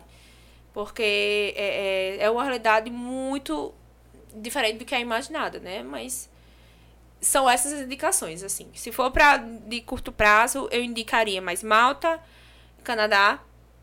E se for para longo prazo, seis meses, né? Um, um maior para quem quer trabalhar, estudar, não focando em querer apren- aprender tanto inglês, eu indico o Dublin, sim. Se você quer ir para ver experiência, viajar, trabalhar por- e ficar por lá um tempo, aí eu indicaria Dublin. E aí eu vou finalizando minhas perguntas e eu vou perguntar uma per... eu vou perguntar uma coisa que eu sempre pergunto aos convidados, que é pensa em morar fora do Brasil? Não. Não pensei em voltar de jeito nenhum. Depois de tudo que ela disse, é melhor do que o Brasil. Eu, Tá é fora doido. do Brasil é pra você viajar. Mas você já viu que em todo canto tem brasileiro pra lhe roubar. Todo canto tem Em todo canto vai ter brasileiro pra lhe roubar, entendeu? Então não tem essa Fora não. do Brasil, é, pra mim, Larissa, eu que já vivi essa experiência lá, e eu já consegui, graças a Deus, conhecer, fazer muitas viagens por lá. Eu só quero ir pra lá pra passear. Eu, Larissa, já vivi, já sei o que é morar lá fora. Já sei que não é esse mar de rosas que, que falam. Pra quem vai assim na cara e na coragem, pra quem não tem estrutura, pra quem é diferente pra quem tá, por exemplo, fazendo um mestrado lá, é totalmente diferente. Mas pra a maioria da realidade dos brasileiros que quer ir tentar uma vida lá, não é esse mar de rosas, com certeza. Eu não moraria lá, eu iria pra viajar. Por quê? Porque eu já sei, aí que tá, né? Eu já sei que não, que não é tudo isso, que os valores são superestimados, que é possível você ficar aqui trabalhar no Brasil, se planejar direitinho, reservar suas férias pra viajar, vai uma ou duas vezes no ano, faz suas viagens internacional, pega um mês viajando, você conhece muito, muitos locais da Europa, pega mais outro mês, 15 dias, que a gente não tem dois meses durante o ano, né? A maioria das pessoas de férias. Pega mais 15 dias, conhece uma outra região, até aqui pela América do Sul, enfim.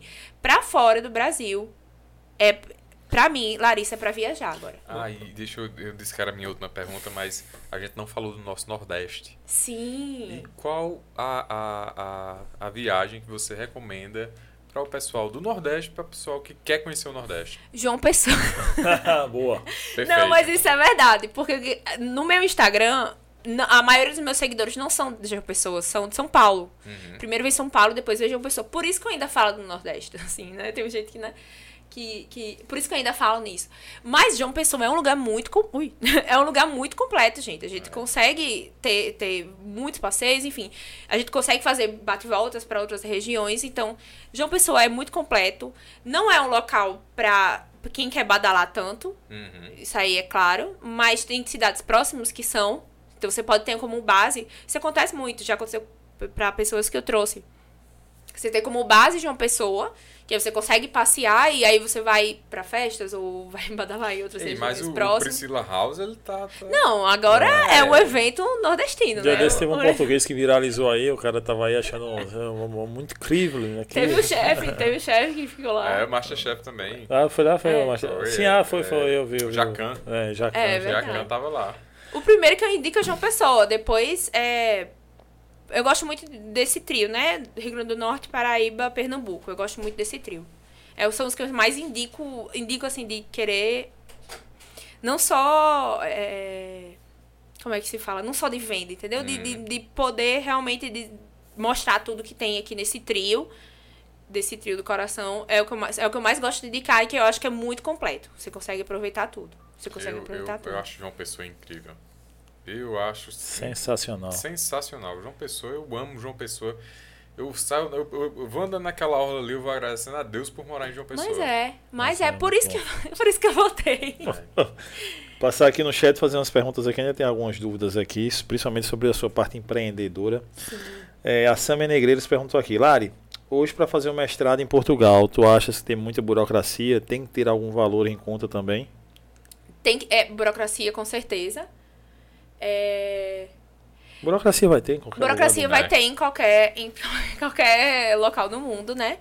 Mas, primeiro, você precisa estar estudando. Você precisa estar cursando alguma faculdade, você está acabando de terminar, ou pelo menos ter um contato com alguém da sua universidade para você conseguir fazer esse intermédio. E aí consegue um, um visto como estudante? É um visto como estudante, e aí a própria faculdade faz esse intermédio com o mestrado de lá. Não é você, ok, me formei há 10 anos atrás e vou lá tentar mestrado. Não é assim. É ter uma burocracia, é carta de recomendação. É, dependendo do local. No caso era Portugal, né? Mas É. às vezes é, para outros países tem o teste de línguas. É, são burocracias, mas você precisa estar ainda. Para começar a iniciar o processo, é, você precisa começar a, a fazer enquanto você ainda está estudando. Depois, se você se formou há 10 anos, muito provavelmente você não vai conseguir. Entendi. É o. Acho que é Nataluan. Pergunta aqui, qual a importância do planejamento financeiro de uma viagem? E aí a gente vai bater naquilo que tu tinha falado, se tu não tivesse planejado, tinha se ferrado em algum momento aí. Totalmente. Porque às vezes você poderia, você teria o argumento de se defender dizendo assim, mas eu não ia esperar jamais que acontecesse uma pandemia. E se não tivesse planejado, né? Por exemplo. Com certeza. É, mas o teu planejamento, mesmo sem saber que vinha uma pandemia, o seu planejamento fez com que você conseguisse voltar para casa. conseguir voltar para casa e conseguir resolver e sair no menor prejuízo possível. Porque e aí eu vou voltar para essa tecla do por que, que eu resolvi fazer o que eu faço hoje. Porque eu não, eu não ia, eu, Larissa, eu não ia aceitar ficar no mesmo, na mesma, nessa área do turismo, no mesmo jeito de sempre que está, sabendo tudo que eu sei hoje. Entendeu?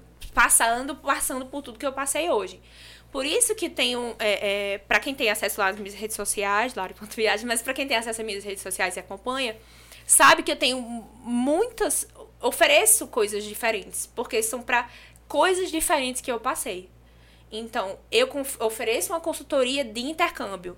Eu não vendo intercâmbio. Entendi. Eu não vou chegar pra você e dizer, ó, você vai estudar, você vai pegar esse. E é uma liberdade que eu tenho. Por isso que eu permaneço nisso. Pra quem é empreendedor sabe, é muito mais trabalho, mas por isso que eu permaneço nisso. Eu consigo chegar numa pessoa e dizer, ó, tudo bem, eu vou escolher com você seu intercâmbio, eu vou preparar você para esse intercâmbio, dizer o que é que você precisa se preparar para isso. Eu vou ajudar a escolher a escola, ajudar a escolher a agência, ajudar a se planejar financeiramente, ajudar você com um planejamento financeiro, troca de moeda, o que é que você precisa levar de roupa, o que é que você precisa se preparar, tudo. Isso aqui nenhuma agência faz. Eu digo porque eu já passei por uma agência boa, que mesmo assim não me assessorou com isso, e por uma agência péssima, que quase acabou com, com a minha. Com, Viagem. com tudo. Então, eu tenho um- uma consultoria de intercâmbio, eu tenho uma consultoria de viagem, que é pra o quê? Pra os perrengues que acontecem. Tu, tudo que eu fui criando, que eu tive essa liberdade, foi pra isso. Consultoria de viagem, pra solucionar os problemas que já estão acontecendo ou que você realmente não sabe o que fazer. Consultoria de planejamento financeiro, que é só pra quando você quer só tá com tudo ali e quer só se planejar pra isso. Só se planejar pra isso. E aí também tem a outra parte das assessorias, que é quando eu consigo planejar tudo. Realmente. E aí é onde eu consigo fazer esse planejamento financeiro junto com, com, com o cliente. Porque o que, que acontece? Eu, é literalmente, eu pego. Nós temos na nossa primeira reunião, eu digo, gente, é o seguinte. Eu tenho essa liberdade, tá no contrato disso. Eu posso fazer perguntas e você vai fornecer dados. Então, você está me pagando pra isso, né? Como é a sua situação agora? Quanto é que você consegue juntar por mês? É isso. Ok, então, em tanto tempo você vai ter isso, tá. Esse somente dá pra tal local. Eu consigo, eu, Larissa, com a minha experiência, eu consigo fazer isso. Não é todo mundo que consegue, né? Claro, eu não vou dizer que você não passe mágica isso pra todo mundo. Então eu consigo isso. Então, ou eu planejo a viagem junto desse processo, que aí é quando vem o pessoal para mim e planeja viagem para 2024, 2025, uhum. para Copa do Mundo, para Lua de Mel, que vai ser daqui a três anos, é, para uma viagem de 15 anos da, da, da filha, para grupo que quer fazer mochilão. Por quê? Porque ela quer fazer essa viagem, tem esse tipo de situação, que mais uma vez é por, por conta, por conta de coisas que eu já passei, ela quer fazer essa viagem, mas não sabe como. Sim, ela entendi. quer viajar. E aí entra um planejamento financeiro maior nisso, em que a gente sempre consegue se planejar financeiramente para isso. 100% importante. Para esse tipo de situação, Lari, eu quero viajar, não sei para onde. Eu quero viajar, fazer uma viagem internacional. Aí é que eu tenho mais liberdade de conseguir fazer esse planejamento financeiro. E é diferente do pessoal que já chega com, pra mim no orçamento máximo. Aí não. Eu tenho até tanto para gastar. Exatamente. Eu tenho 10 mil, 20 mil, 5 mil pra viajar.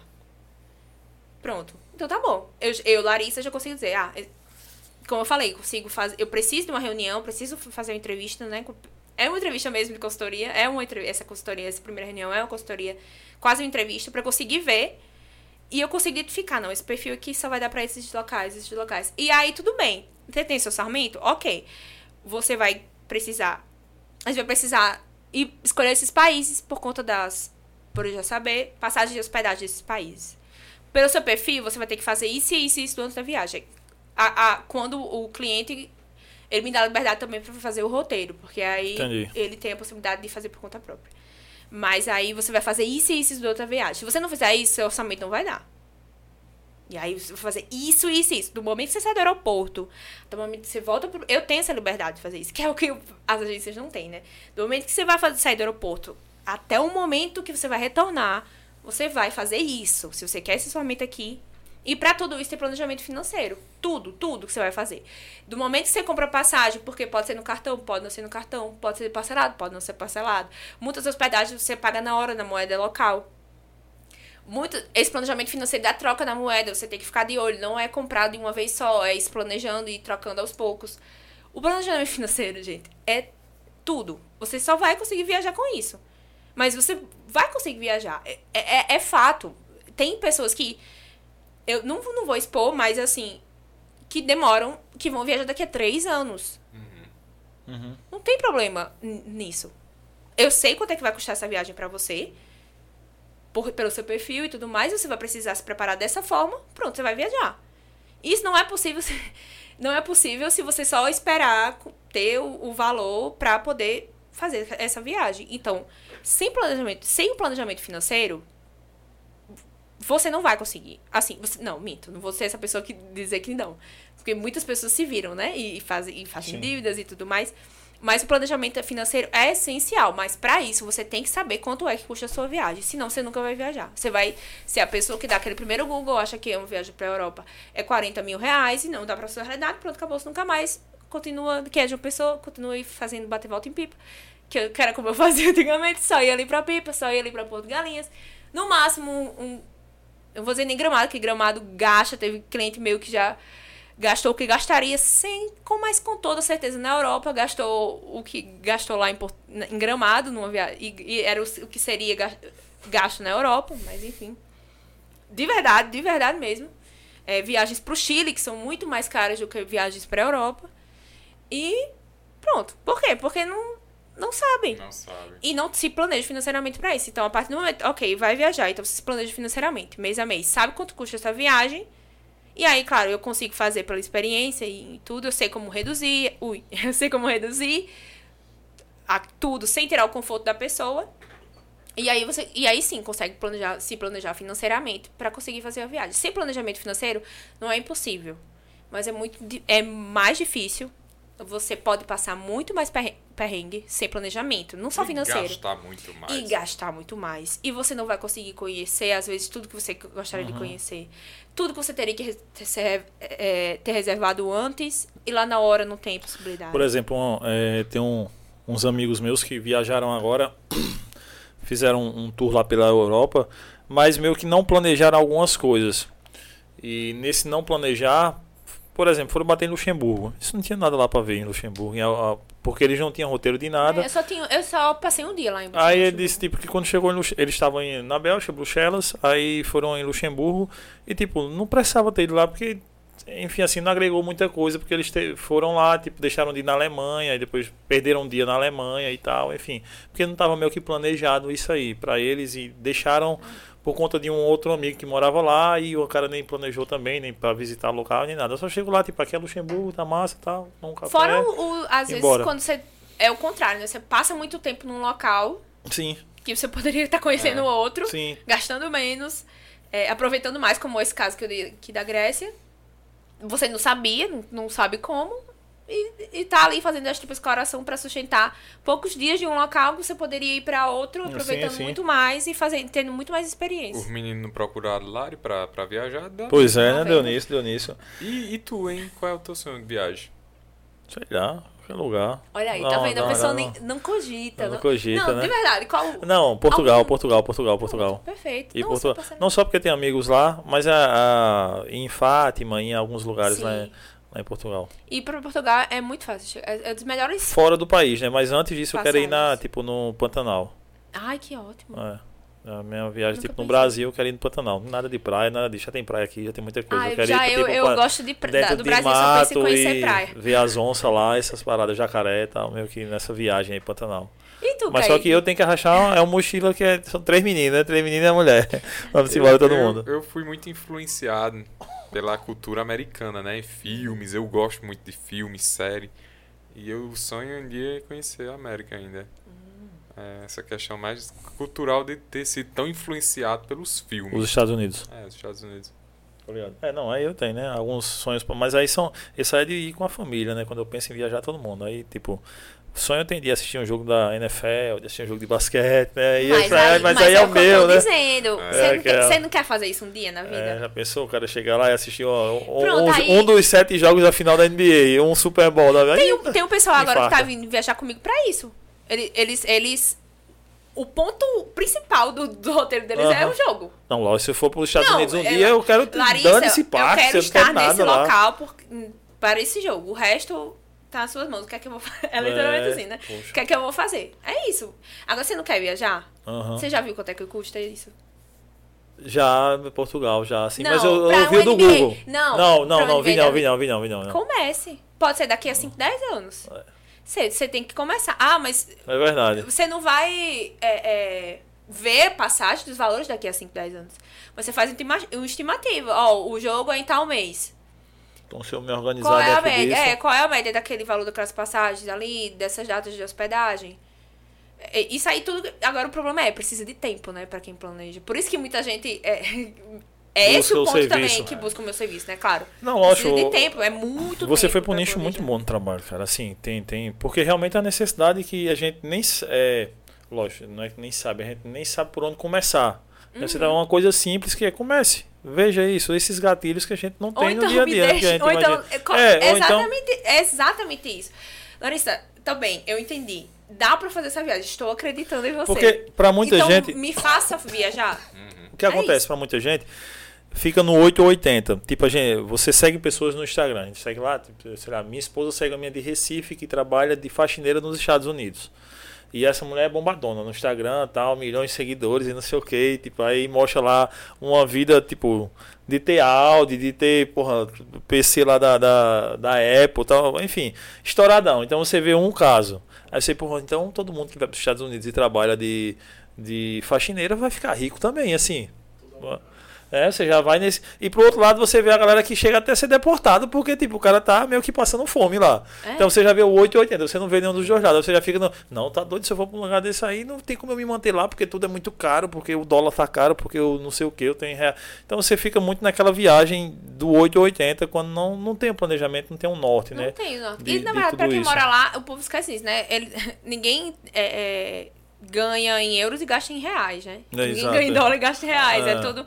Então, por isso que é, existe o gasto na moeda local lá. Não é como a viagem, entendeu? Pra viagem é muito mais fácil você conseguir se planejar pra viajar do que se planejar pra morar fora. Ah, exemplo. sim, não tenha É dúvida. muito- Tem, tem um casal de amigos meus que treinavam comigo na academia, lá em Termares, e eles hoje moram lá em Orlando. É, e ela falava direto, eu digo, "Leo, eu, tenho- eu sou mecânico de carro também, uma das minhas 1.500 profissões, eu também sou mecânico de carro, é, era. É, ela dizia direto, cara, larga a educação física aqui, vamos com a gente para Orlando e lá você vai trabalhar numa oficina lá. E eu disse, eu vou, não, quero ficar no Brasil. Ele disse, mas você vai ganhar lá em dólar, não sei o que. Sim, mas eu vou gastar em dólar também. Não tem muito dessa, e aí eu vou ter que gastar lá e gastar é. para cá, mandar para cá também. Então, deixa aqui. Mas enfim, a, é, muita gente vive de sonho americano, né? Sonho é. de tipo morar ou conhecer a América e tal, enfim. É só você ir sabendo da realidade. Mas sempre, que, que não, exato, que não é exato. É isso, não imaginar a realidade do 880, eu vou para ficar rico, porque eu vou ganhar em é. dólar, então eu vou trabalhar lá de 5 anos e vou voltar para cá ricaço e tal, mas pô, existe uma vida sem gasta lá também. Com existe certeza. tudo, né? É muito é muito eu, e, Larissa, e pelo menos né? nos Estados Unidos não é tão fácil, assim, né? tem a questão da burocracia. Pô, tem uma aluna minha que é jornalista, Sim. ela tá tentou três vezes já um visto e foi negada as três vezes. Ela só tá precisando em entrevistar um professor lá. Mil reais, viu? Perdeu já três vezes.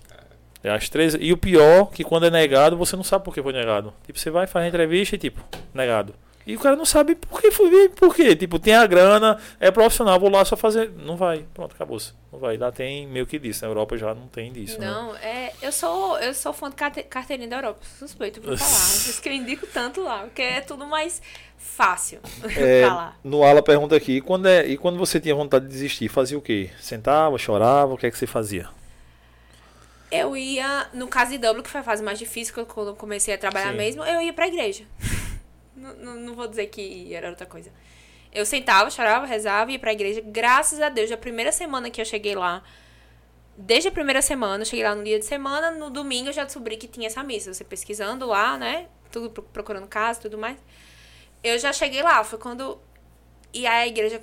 Eu vou, vou ter que falar disso. A igreja católica tem disso, né? É, é mesmo em qualquer lugar. Universal, mundo, né? né? Uhum. Então, eu saber que eu tô ali assistindo tem que é a missa que você tem aqui em João Pessoa, que é a missa que, você tá lá, que né? eu tenho. Inclusive, era, era, um, era um padre nordestino. Depois era um, era um irlandês que veio fazer missão aqui no Brasil e aprendeu português, e por isso celebrava lá em português. E depois foi um padre de Pedras de Fogo. Hum, pra lá. Que massa. Foi. Então, aí foi que eu fiquei. Até no sotaque na, do Nordeste ele tava. Mas é, era o que me sustentava, assim, no, nesse, nessa fase mesmo. Era o que me sustentava. Isso e porque eu não queria voltar com tão zerada como eu fiquei lá, assim. Eu queria voltar com alguma coisa, eu queria aproveitar de alguma forma. Mas, assim, sinceramente, se eu não tivesse é, essa comunidade, se eu não tivesse lá, isso de certeza, entendeu? A igreja lá no domingo, eu não sei se eu ia ficar tanto tempo lá. Eu não, provavelmente eu não não conseguiria, porque a gente, para quem tá lá, é, além de tudo, da prática, né, da conseguir fazer, ter essa prática da religião lá, tem esse apoio, tinha esse apoio lá, todo mundo tá passando pela mesma coisa, pelo menos lá, né? Não eram todos os brasileiros, tô falando lá da, da né, do católicos em Dublin. Uhum. É, tinha esse apoio lá, todo mundo tava passando a mesma coisa. E a gente conseguia ter uma olhada e levar para um outro lado, né? Querendo ou não. De, pra, pra esse lado, né? O lado mais alto. Então, é, com esse olhar, a gente conseguia, eu consegui tirar coisas positivas e nessa fase assim, é, para permanecer lá. Se, não, se eu tivesse, por exemplo, passando esses mesmos perrengues em Malta, que não tinha isso, eu, não, eu provavelmente eu não, não teria conseguido ficar. Entendi. Eu assumo mesmo. Não, porque não depende de mim, né? Essa força não é minha. Então, eu, por conta própria Larissa, não, não conseguiria. Se eu lá, com Deus, conseguir ficar. Então. É, Kelly Lima pergunta aqui: qual, a maior, qual o maior erro que tu cometeu e aconselha fazer diferente para quem deseja viajar para o exterior? Não planejei minha, as minhas viagens, literalmente. Como eu, é, como eu disse, gente, tudo que eu, que eu hoje. O, o erro vai girar sempre em torno do planejamento, vai sempre, né? Sempre gerar em torno disso. É, eu lembro da. Pra você ter noção, eu já tinha passado por alguns países e eu fiz, e eu conheci. Ah, sabia que tava esquecendo de algum país, que era Copenhague, na Dinamarca. Eu comprei. O de sempre, né? Comprei promoção, aquela promoção imperdível. Fui lá. fui pra Dinamarca. Cheguei lá, não sabia o que fazer na Dinamarca era uma passagem estava barata, que era que eu não conhecia o país ainda. Eu tinha só três dias por lá e eu não sabia o que fazer. Fui, fiz o que? Dei um Google. Todos, gente, quando eu digo. é porque eu sei. Dei o Google o que, fa, o que fazer. Ui, o que fazer em Copenhague em três dias. Todo mundo faz isso, meu Deus do céu. O que fazer em Copenhague em três dias? Aí passa um lista de coisas para fazer. Que aí eu fui vendo que era tudo furada, tudo. Assim, não tudo furada, mas muita coisa desnecessária, muita coisa pra, beber, pra perder tempo, muita coisa que não combinava comigo, que eu não iria fazer questão. Enfim, e aí eu fui perdendo tempo nesse. Perdi totalmente tempo. Meu tempo todinho em meu primeiro dia de, de viagem. Depois, eu eu estar no rosto, eu consegui fazer amizades com brasileiros que estavam lá. Brasileiros e italianas que estavam lá, era um grupinho assim. E aí eles já tinham um roteiro. Por isso que eu, por isso que eu trabalho tanto com isso hoje em dia. É, e eles já tinham um roteiro do que fazer lá nos próximos dias. E aí foi quando eu consegui. Mas se não, se fosse naquela pisadinha, eu ia perder totalmente meu tempo lá, ia voltar sem ter conhecido nada direito, gastando dinheiro e tempo Uhum. totalmente desnecessário e. Que é o que a maioria, muitas das pessoas fazem, né? Mas ia perder, praticamente ter perdido o, a minha viagem. Ia provavelmente, se eu fosse seguir naquele, naquela, naquele jeito que eu tava do primeiro dia, eu ia ter que voltar. Ia ter que voltar lá. Eu não, não conheci. Primeiro dia que eu passei lá, eu rodei, rodei, rodei não conheci nada. Entendi. A, a Thalita diz uma parada aqui que muitas vezes até acho que me freia de. Eu freava de, de ver possibilidades. Que é a questão do inglês. Ela disse que se sentiu super se- representada quando tu falou, né? Que meu nível de inglês é tão ruim ao ponto de passar vergonha na imigração. E ela disse que esse era o nível dela. É, mas agora, tipo, ela vê que é possível. E eu acho que isso é, tipo, eu também sempre pensei isso, cara, porque eu acho que vai ser muito difícil eu ir pra Europa, pros Estados Unidos, porque eu não sei falar inglês. Ah, sei assim- ler da minha área e muito mal. Eu vou dizendo um negócio aqui pra vocês. O pessoal da Europa também não sabe falar inglês. Na França eles falam francês. Na Itália eles falam italiano. Na Alemanha eles falam alemão. Na, qualquer eles falam eles falam inglês pra receber você. É pra isso que eles falam. Não sei a Alemanha que eles têm um inglês flu- fluente e tudo mais. O francês então nem se fala. O italiano eles falam com muito mais sotaque que a gente. Todo e qualquer país que você chegue, eles estão aprendendo inglês pra receber você. Então, eles- muitas vezes eles não sabem falar inglês do mesmo Aham. jeito que você. O que é que você precisa pra viajar sem inglês, então? Pelo menos pra imigração, que é o maior medo de muita de É. boa parte das pessoas, você tá preparado do jeito certo com tudo que você precisa pra passar dela. Passou da imigração, pronto, coloque isso na cabeça. Todo mundo, a maioria das pessoas não sabe tanto inglês que nem você. Então, tá preparado pra imigração direitinho? Que já é muito mais fácil, como eu falei aqui. É muito mais fácil, não. É mais simples. Menos burocrático do que outros locais da, do mundo, né? Então, tá preparado direitinho pra, pra, pra imigração? Por isso que eu tenho uma consultoria só de documentação, assim. Só pra isso, só somente pra isso. Tá preparado pra imigração? Pronto, você passou daquilo. Você consegue viajar sem o inglês. Claro, não vai ter, muitas vezes, mesmas experiências. Se você for, por exemplo, sozinha, você não vai, não vai querer, não vai conseguir conversar e tudo mais. Mas, pra quem tá indo em casal, em grupo, família, pra quem não tá indo sozinho, é aí que é melhor mesmo. Você consegue sobreviver com o Google Tradutor. Se você também roteirizou bem a sua viagem, sabe o que vai fazer dia a dia, não tem, não tem, não tem perigo. Assim, tá preparado pra imigração direitinho, passou da imigração. Sabe o que é que você vai fazer a partir do momento que você sai do aeroporto, meio de transporte, como é que você vai chegar na hospedagem. E a partir do momento que você chegou na hospedagem, você sabe o que va- vai fazer dia a dia, você já reservou passagem, é, é, seus passeios antes, seus tickets. Você não vai precisar se comunicar. O que, é que você vai pedir? O Google Maps funciona maravilhosamente bem lá. Inclusive, eu só andava com o Google Maps pra poder chegar nos cantos. Você tem o seu roteiro, vai seguindo o seu roteiro. Primeiro dia vai fazer isso, já tenho meu ticket, ap- apresento. Chego daqui, chego daqui, já sei qual é o meio de transporte, não preciso ficar. Moça, e aí? Eu vou de ônibus, eu vou de metrô, eu vou, de, eu vou com trânsito, eu vou de. Não, você já sabe o que fazer antes de ir? Suponho eu, se você planejou, Sim. né? Você já sabe o que fazer antes de ir? Pronto. Não tem o que fazer, principalmente se você tiver acompanhado. Então, passou de imigração com tudo certinho. Roteirizou bem a viagem, reservou tudo que for possível antecipadamente. Tudo, tudo, tudo, tudo. Pra não sobrar nada pra você perguntar a ninguém, a não ser a comida que você vai comer lá. Pronto. De restante, comida, cardápio, Google Tradutor. Vambora. Pronto, acabou-se. É possível, é possível, Kaique. É É, possível, é possível, é possível. possível. Vamos lembrei- planejar. Eu lembrei, Contratar a Lari. é, Exatamente. eu lembrei da minha lua de mel. Eu fui pedir para o, o rapaz que estava trabalhando lá no. Eu fiz um cruzeiro na lua de mel. Aí eu. Estourado. Inglês zero. Aí eu fui pedir pro cara me ajudar a dar um nó na gravata lá, ele saiu correndo. Speak English? Não. No, no English, no. Aí, cara, Spanish, ele no, no Spanish. Aí eu comecei a estudar inglês depois disso. Não, Depois que eu tenho uma pessoa pra correr.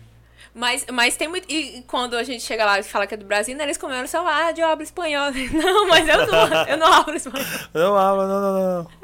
É Brasil, português. Você fala, não, então já era. E tanto que eu cheguei, em na verdade, quando eu cheguei em português, ou em Portugal, né, quando eu tava voltando pra cá, eu falei inglês lá. Eu não entendi português de Portugal. Depois que eu Aham, aprendi não é, inglês. cara. Não, não entendi, minha gente. Não entendi. Não é por. Meu Deus, ela fala inglês. Não, é porque. Eu não entendi. Eu, ela não, eu não conseguia entender o que ela tava falando. Eu também. É. É, nem eu e. Além de eles falarem rápido, tem algumas coisas que são diferentes as palavras e meio que eles cortam algumas letrinhas na É, palavra não, lá. não eu tinha meio que- paciência pra tentar entender o português. Então eu, eu falei o inglês com eles. E mesma coisa, do mesmo jeito eles só Uhum. aprenderam inglês pra esse tipo de situação. Não, o, a falta do inglês não, não é o que deve impedir uma pessoa de viajar, não. Porque se você fizer dessa forma, gente, não tem, não tem. É muito claro, não vou tirar ninguém. Pode, pode ser a viagem mais planejada, mais bem planejada possível. Tem coisa que a gente não, não está em nossas mãos, como uma pandemia, por exemplo. Que foi o que eu passei. Mas você estando assim certinho, E não compre um boné se você viajar pra fora. Uma dica que eu dou: não compre um boné do país que você está. Porque eu fiz isso no Uruguai. Eu comprei um boné lá do- com a bandeira do Uruguai e botei e vim, voltei. Tava viajando e todo mundo vinha falar comigo, Pensando que tu era uruguai. pensando que eu era do Uruguai e eu sem entender nada. Nada, zero. Zero. Eu sou uruguai, é que eu gosto Fica, do boné. fica a dica. Ei, gente, eu lembrei disso agora. Outra dica. É. Mas é só pra instrução mesmo. Não deixe no passaporte de vocês colocarem outros carimbos que não sejam das imigrações. Tem muitos carimbos de Disney, de Ah. até de locais aqui pelo Brasil, alguns carimbos que quer colocar só pra ter. Vai. Seu passa- passaporte é totalmente aniquilado. É- Ele se torna inválido com carimbos que não sejam de imigração oficial. Olha. Então, cuidado. Inclusive, aproveitem, inclusive, é, é, esse ano para tirar todos os passaportes. Porque a gente teve uma suspensão no passado, não sei se vocês sabem. A gente teve, teve uma suspensão no final do ano passado Foi. de emissão de passaporte. Então, aproveitem, pra, porque provavelmente isso vai retornar esse ano. Provavelmente, não vou dizer que de certeza, mas é possível que esse ano retorne essa Sim, suspensão. Então, aproveitem. É válido por 10 anos, não custa nada. Então, se não é possível que daqui, depois de você me acompanhar, que daqui a 10 anos você não vai viajar, não vai fazer uma viagem internacional. Então, já tira o seu passaporte. Válido por 10 anos, paga o seu boletinho, 257 reais e pronto. É válido por 10 anos e já tire, tire, pronto. Acabou. Você não, ah, vai. Não vou viajar daqui a 10 anos, você não sabe. Então, tire antes que seja suspense, mais uma vez. É isso aí. Tira o passaporte Edgley e vamos fazer podcast lá no. no Show de States. bola lá. Vai ser muito louco lá, viu? Entrevistando o- os gringos lá. Ou Pô, os brasileiros lá. Ou os né? bra- é, o brasileiro vai ter em todo o caso. Já pensou o cara sair daqui pra ser roubado por um brasileiro lá na, na gringa? É Ah, sacanagem. Quer dizer, meu irmão, não acredito não, eu sou seu parceiro. Eu, eu vim também fazer o que você tá fazendo, não me ouve não. Tem que falar isso, né? Pro cara, ah, então, parceiro, tá de boa, vai embora. Pra poder liberar o cara. Lari, com tudo isso que você viveu, você já deixou várias dicas, mas eu queria que até pra, pra gente deixar bem gravado aqui pra turma de casa também, quem estiver ouvindo ou assistindo no YouTube, é, três dicas fundamentais e essenciais para qualquer pessoa que vai viajar, seja para que motivo for, mas quer ir para a Europa, três dicas que tem que tem que fazer isso.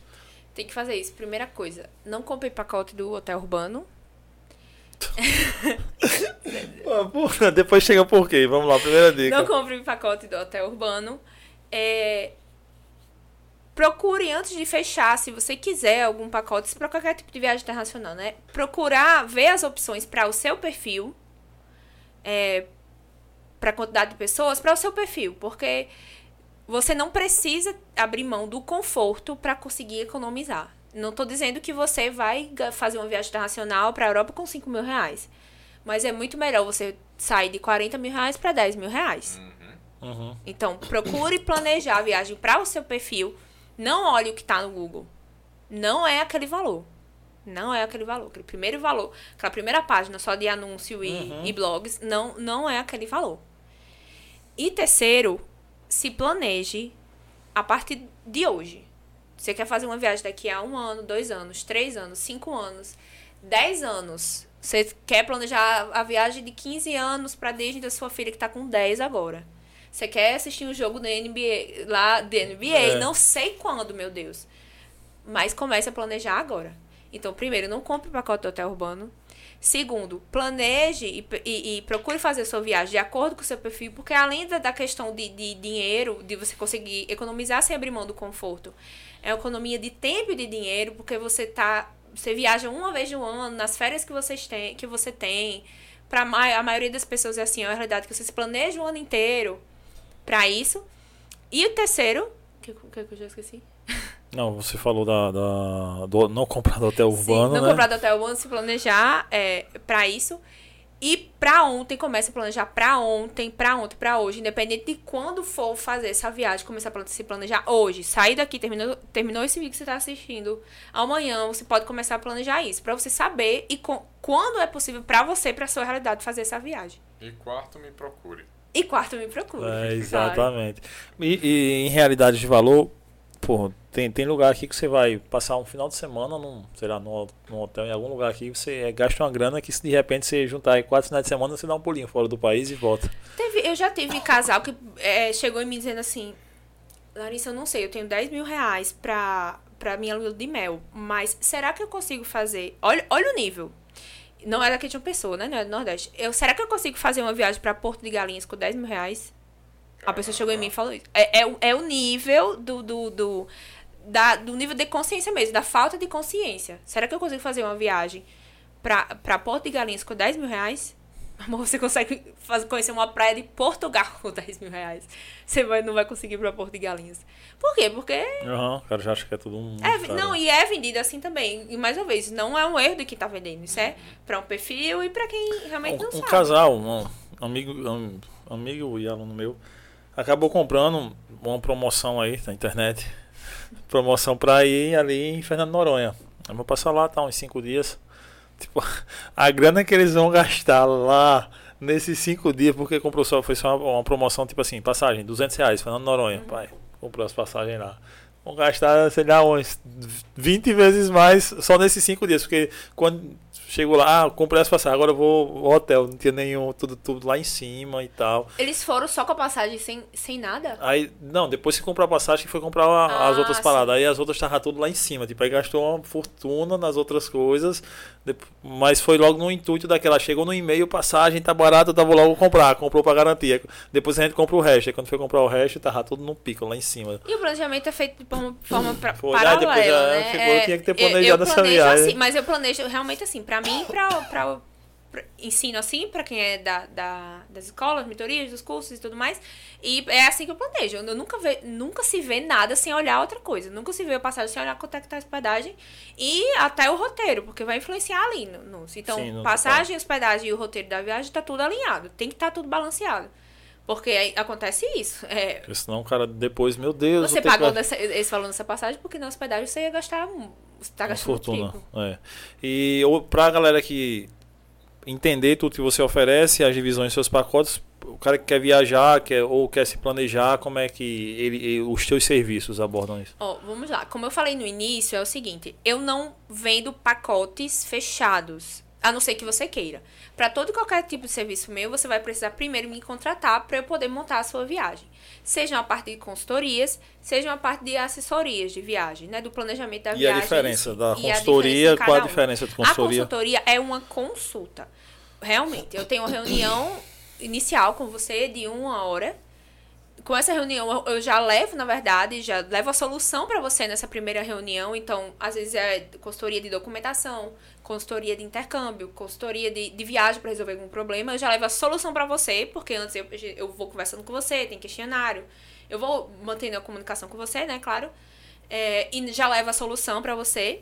A gente tem um mês para a gente junto solucionar isso. Então, para quem é de intercâmbio, a gente tem um mês para escolher a, a, a, agência ou a escola, ou trazer as opções que você tem e tudo mais. Para quem é da viagem, tem, presto esse auxílio na viagem. Às vezes tem gente que me, que me procura para quer a consultoria só para eu acompanhar durante a viagem, caso esteja uhum. não tenha nenhum tipo de assessoria já, né? Então tem um mês de acompanhamento e uma reunião final só para dar o, o, o, o checkmate em tudo, né? Ou, ou deixar algo encaminhado para você. Que eu também entrego um checklist, coisas que você tem que fazer. E essa consultoria pode ser renovada, caso você queira.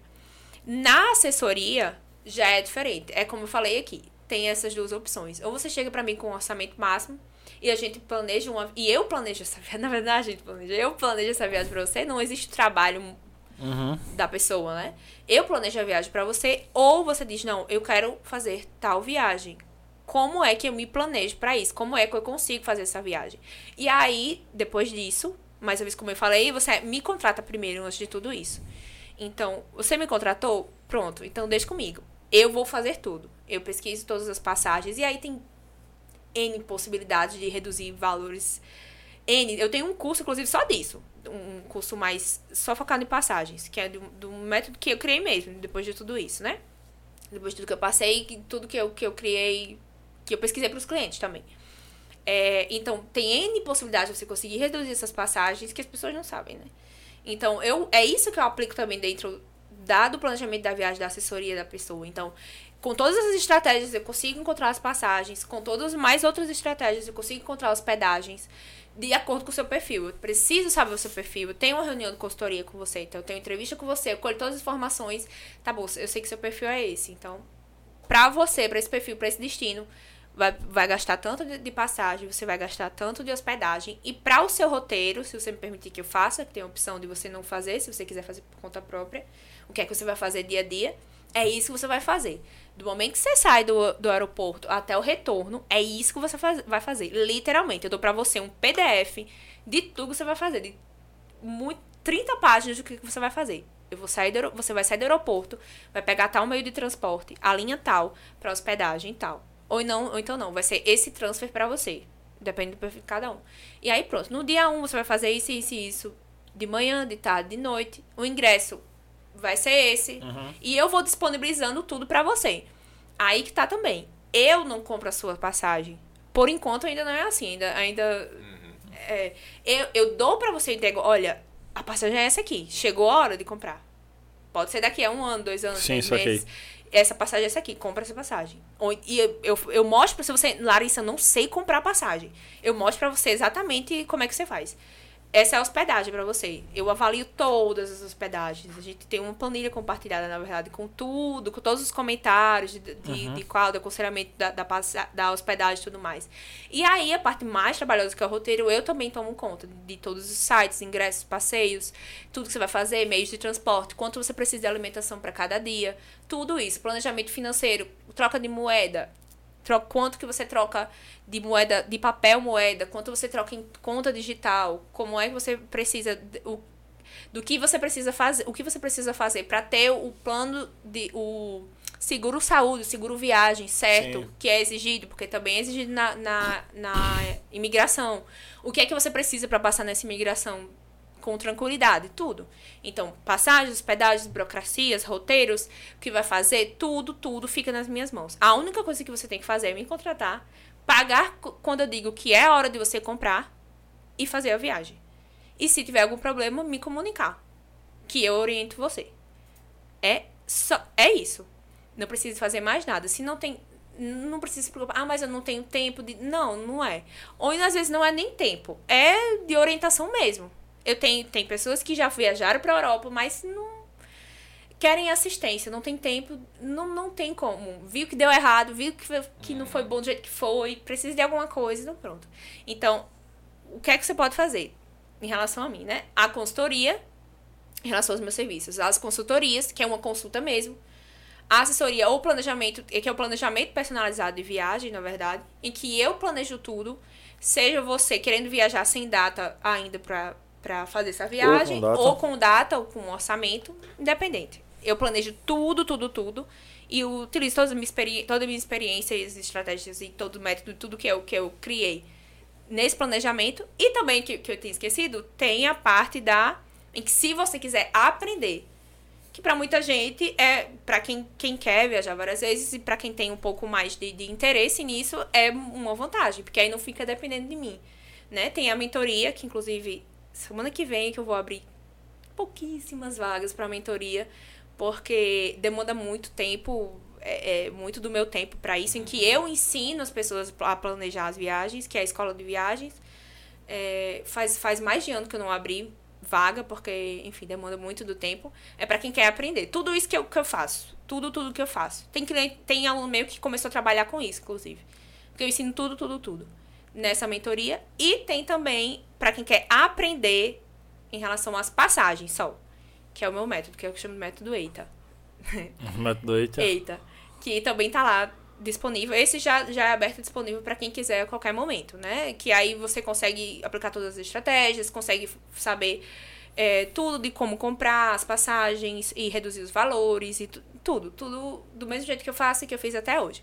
Então são essas três formas. Para quem quer que eu solucione tudo, para que eu tome conta de toda a viagem, é, que está tudo em minhas mãos, vamos dizer assim, é só o, o seu o seu papel é só pagar pagar na hora certa, pagar na hora certa e viajar Aí é, meu, é o planejamento e a assessoria de viagem. Para quem quer solucionar algum problema específico, é a consultoria. E para quem quer aprender, para ter essa autonomia, a escola. É a escola de viagens e o curso específico de passagens, que é o método EITA. Perfeito. Pega a visão. Método, o nome do método.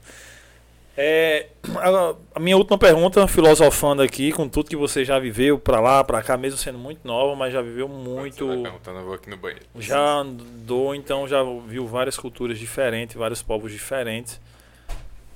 É, para você, o que é a vida? Aí eu, aqui eu vou falar filosofando também, como você disse. É, como eu falei, a minha visão de vida é o seguinte: essa sendo bem sincera, esse aqui é só um meio. Essa vida aqui que, que a gente tá é só um meio. Eu não posso falar diferente disso que eu, do que eu vou falar agora. A, a vida que eu busco não é essa. Tudo que eu faço aqui é toda essa vida que eu tenho aqui, todas as minhas relações, tudo que eu já vivi, tudo que eu já passei, tudo, todo o meu o trabalho que eu vivo e o seu trabalho também que você está escutando Todas as relações que você tem, tudo que você passa na vida é um meio. O fim, para mim, Larissa, é outro. O fim é o, a vida que eu busco é a, a vida eterna. Não, eu hoje consigo falar isso. Então, a vida, para mim, é um meio. É um meio. É um canal para a vida eterna. E aí, o que é que eu vou fazer com, com esse meio? Aí tá. Na, uma parte está em minhas mãos, mas em outra outra nem tanto. E tem, tem uma frase, inclusive, que, que, que é bem isso. Que diz assim, que sorte é o nome civil para providência divina. É isso que eu acredito. A vida, esse meio aqui, depende de duas coisas. De mim, de você, né? O meio, o que é que você vai fazer com o meio que você tá? E de sorte. Que no caso é a providência divina. Então, para mim, Larissa, a vida é só um meio. É só um canal que eu vou tentar viver da melhor forma possível. É, muitas vezes de forma é, é, que não deveria ser do jeito que é, mas que também a tal da, de, de, o tal do Deus sabe como é que, que, que conduz, né? Pelo menos eu, eu acredito e tenho uma base muito nisso. Então, a vida é só um meio. E eu quero que vocês pensem nisso também. A vida é só um meio o que, que você vai fazer com esse meio está nas. Você vai dividir em o que você pode fazer e o que não está em suas mãos. Então, se vo, ah, quando você vive assim, sabendo que a vida é só um meio, que você tem um sentido de vida, buscando uma vida eterna, buscando. É muito mais fácil. Para mim, Larissa, foi, ficou muito mais fácil. Tem muito mais sentido. Porque você vive com um sentido. Você sabe o que você faz com o meio em que você vive, com o sentido. Então, se eu passo 12 horas do meu dia trabalhando, mais essas 12 horas do, horas do meu dia eu passo com um sentido eterno, um sentido mais alto, você não está perdendo seu, seu tempo ali. Se eu passo pouco tempo, porque quando a gente divide 24, divide 24 horas do nosso dia, a maior parte da, da nossa vida é trabalhando, né? Então, se a maior parte da nossa vida é trabalhando, se a maior parte da nossa vida às vezes é indo de um canto para outro, se a maior parte da nossa vida é e a outra parte da nossa vida é se relacionando, com, o que é que eu faço com esse meio em que vivo com o meu trabalho, com as minhas relações e comigo para ser um meio para a vida eterna? Lari, eu, Larissa, eu penso assim. Então, a vida para mim é só um meio. Nada, nada que eu tenha aqui Nada que eu tenho aqui não tem as viagens que eu fiz, o dinheiro que eu ganhei, eu deixei de ganhar, as experiências que eu tive, as besteiras que eu fiz, é, os sofrimentos que passei. Nada de. Tudo isso é pó. Tudo, tudo isso aqui vai ficar aqui. Então, isso aqui é um meio. E aí, claro, você mas você tem que aproveitar. Você tem que ter noção de que você só vai para o sentido da sua vida, o que você busca, se você fizer bem esse meio aqui. Uhum. Porque não, a gente não vai depender só da, da, da sorte, né? Que eu, que eu digo que é o nome civil para providência divina. Você não vai arriscar depender só disso. Então, você, o que é que você vai fazer com o seu meio? Lar, Larissa, a vida para mim é essa. O que é que eu vou fazer com o meu meio para eu conseguir alcançar realmente a vida que eu quero? Que é a vida eterna. Show de bola. É isso Gostei aí. muito da resposta. Gostei muito, penso muito parecido. E muitíssimo obrigado pela Ai, presença. mas eu que Larissa. agradeço. Eu espero que tenha curtido o papo. Eu amei Demais, aqui. demais. Já peguei as dicas já aqui, né? Pra, pra, pra saber como fazer, né? E agora comece. É isso, começar, começar, começar. Rede- as suas redes sociais estão na descrição do, do vídeo aí, galera. Tá na descrição do vídeo. Quem tiver no Spotify escutando também tá na descrição o, o Instagram dela. E sigam lá, estou seguindo já para pegar essas dicas e logo, logo já contratar ela pra gente planejar alguma coisa aí. Exatamente. Exato. E agradecer também a presença de Renato, que tá aqui hoje com a Renato, não, Renan. Renan. Renan. Perdão. Foi mal, Renan. Presença Eu pensei que ele ia dizer tá foi mal, Renato. Ô, Renan. Obrigado, e o meu pessoal irmão. que nos junto. acompanhou, que nos acompanha, que estão chegando, por favor, se inscrevam no canal, compartilhe esse podcast com o máximo de pessoas que vocês puderam, puderem, nos sigam nas redes, sigam também Larissa. E é isso, tamo junto, obrigado. Deixa um like, vai, mete o dedo aí nesse joinha aí, deixa É o, o, o legalzinho.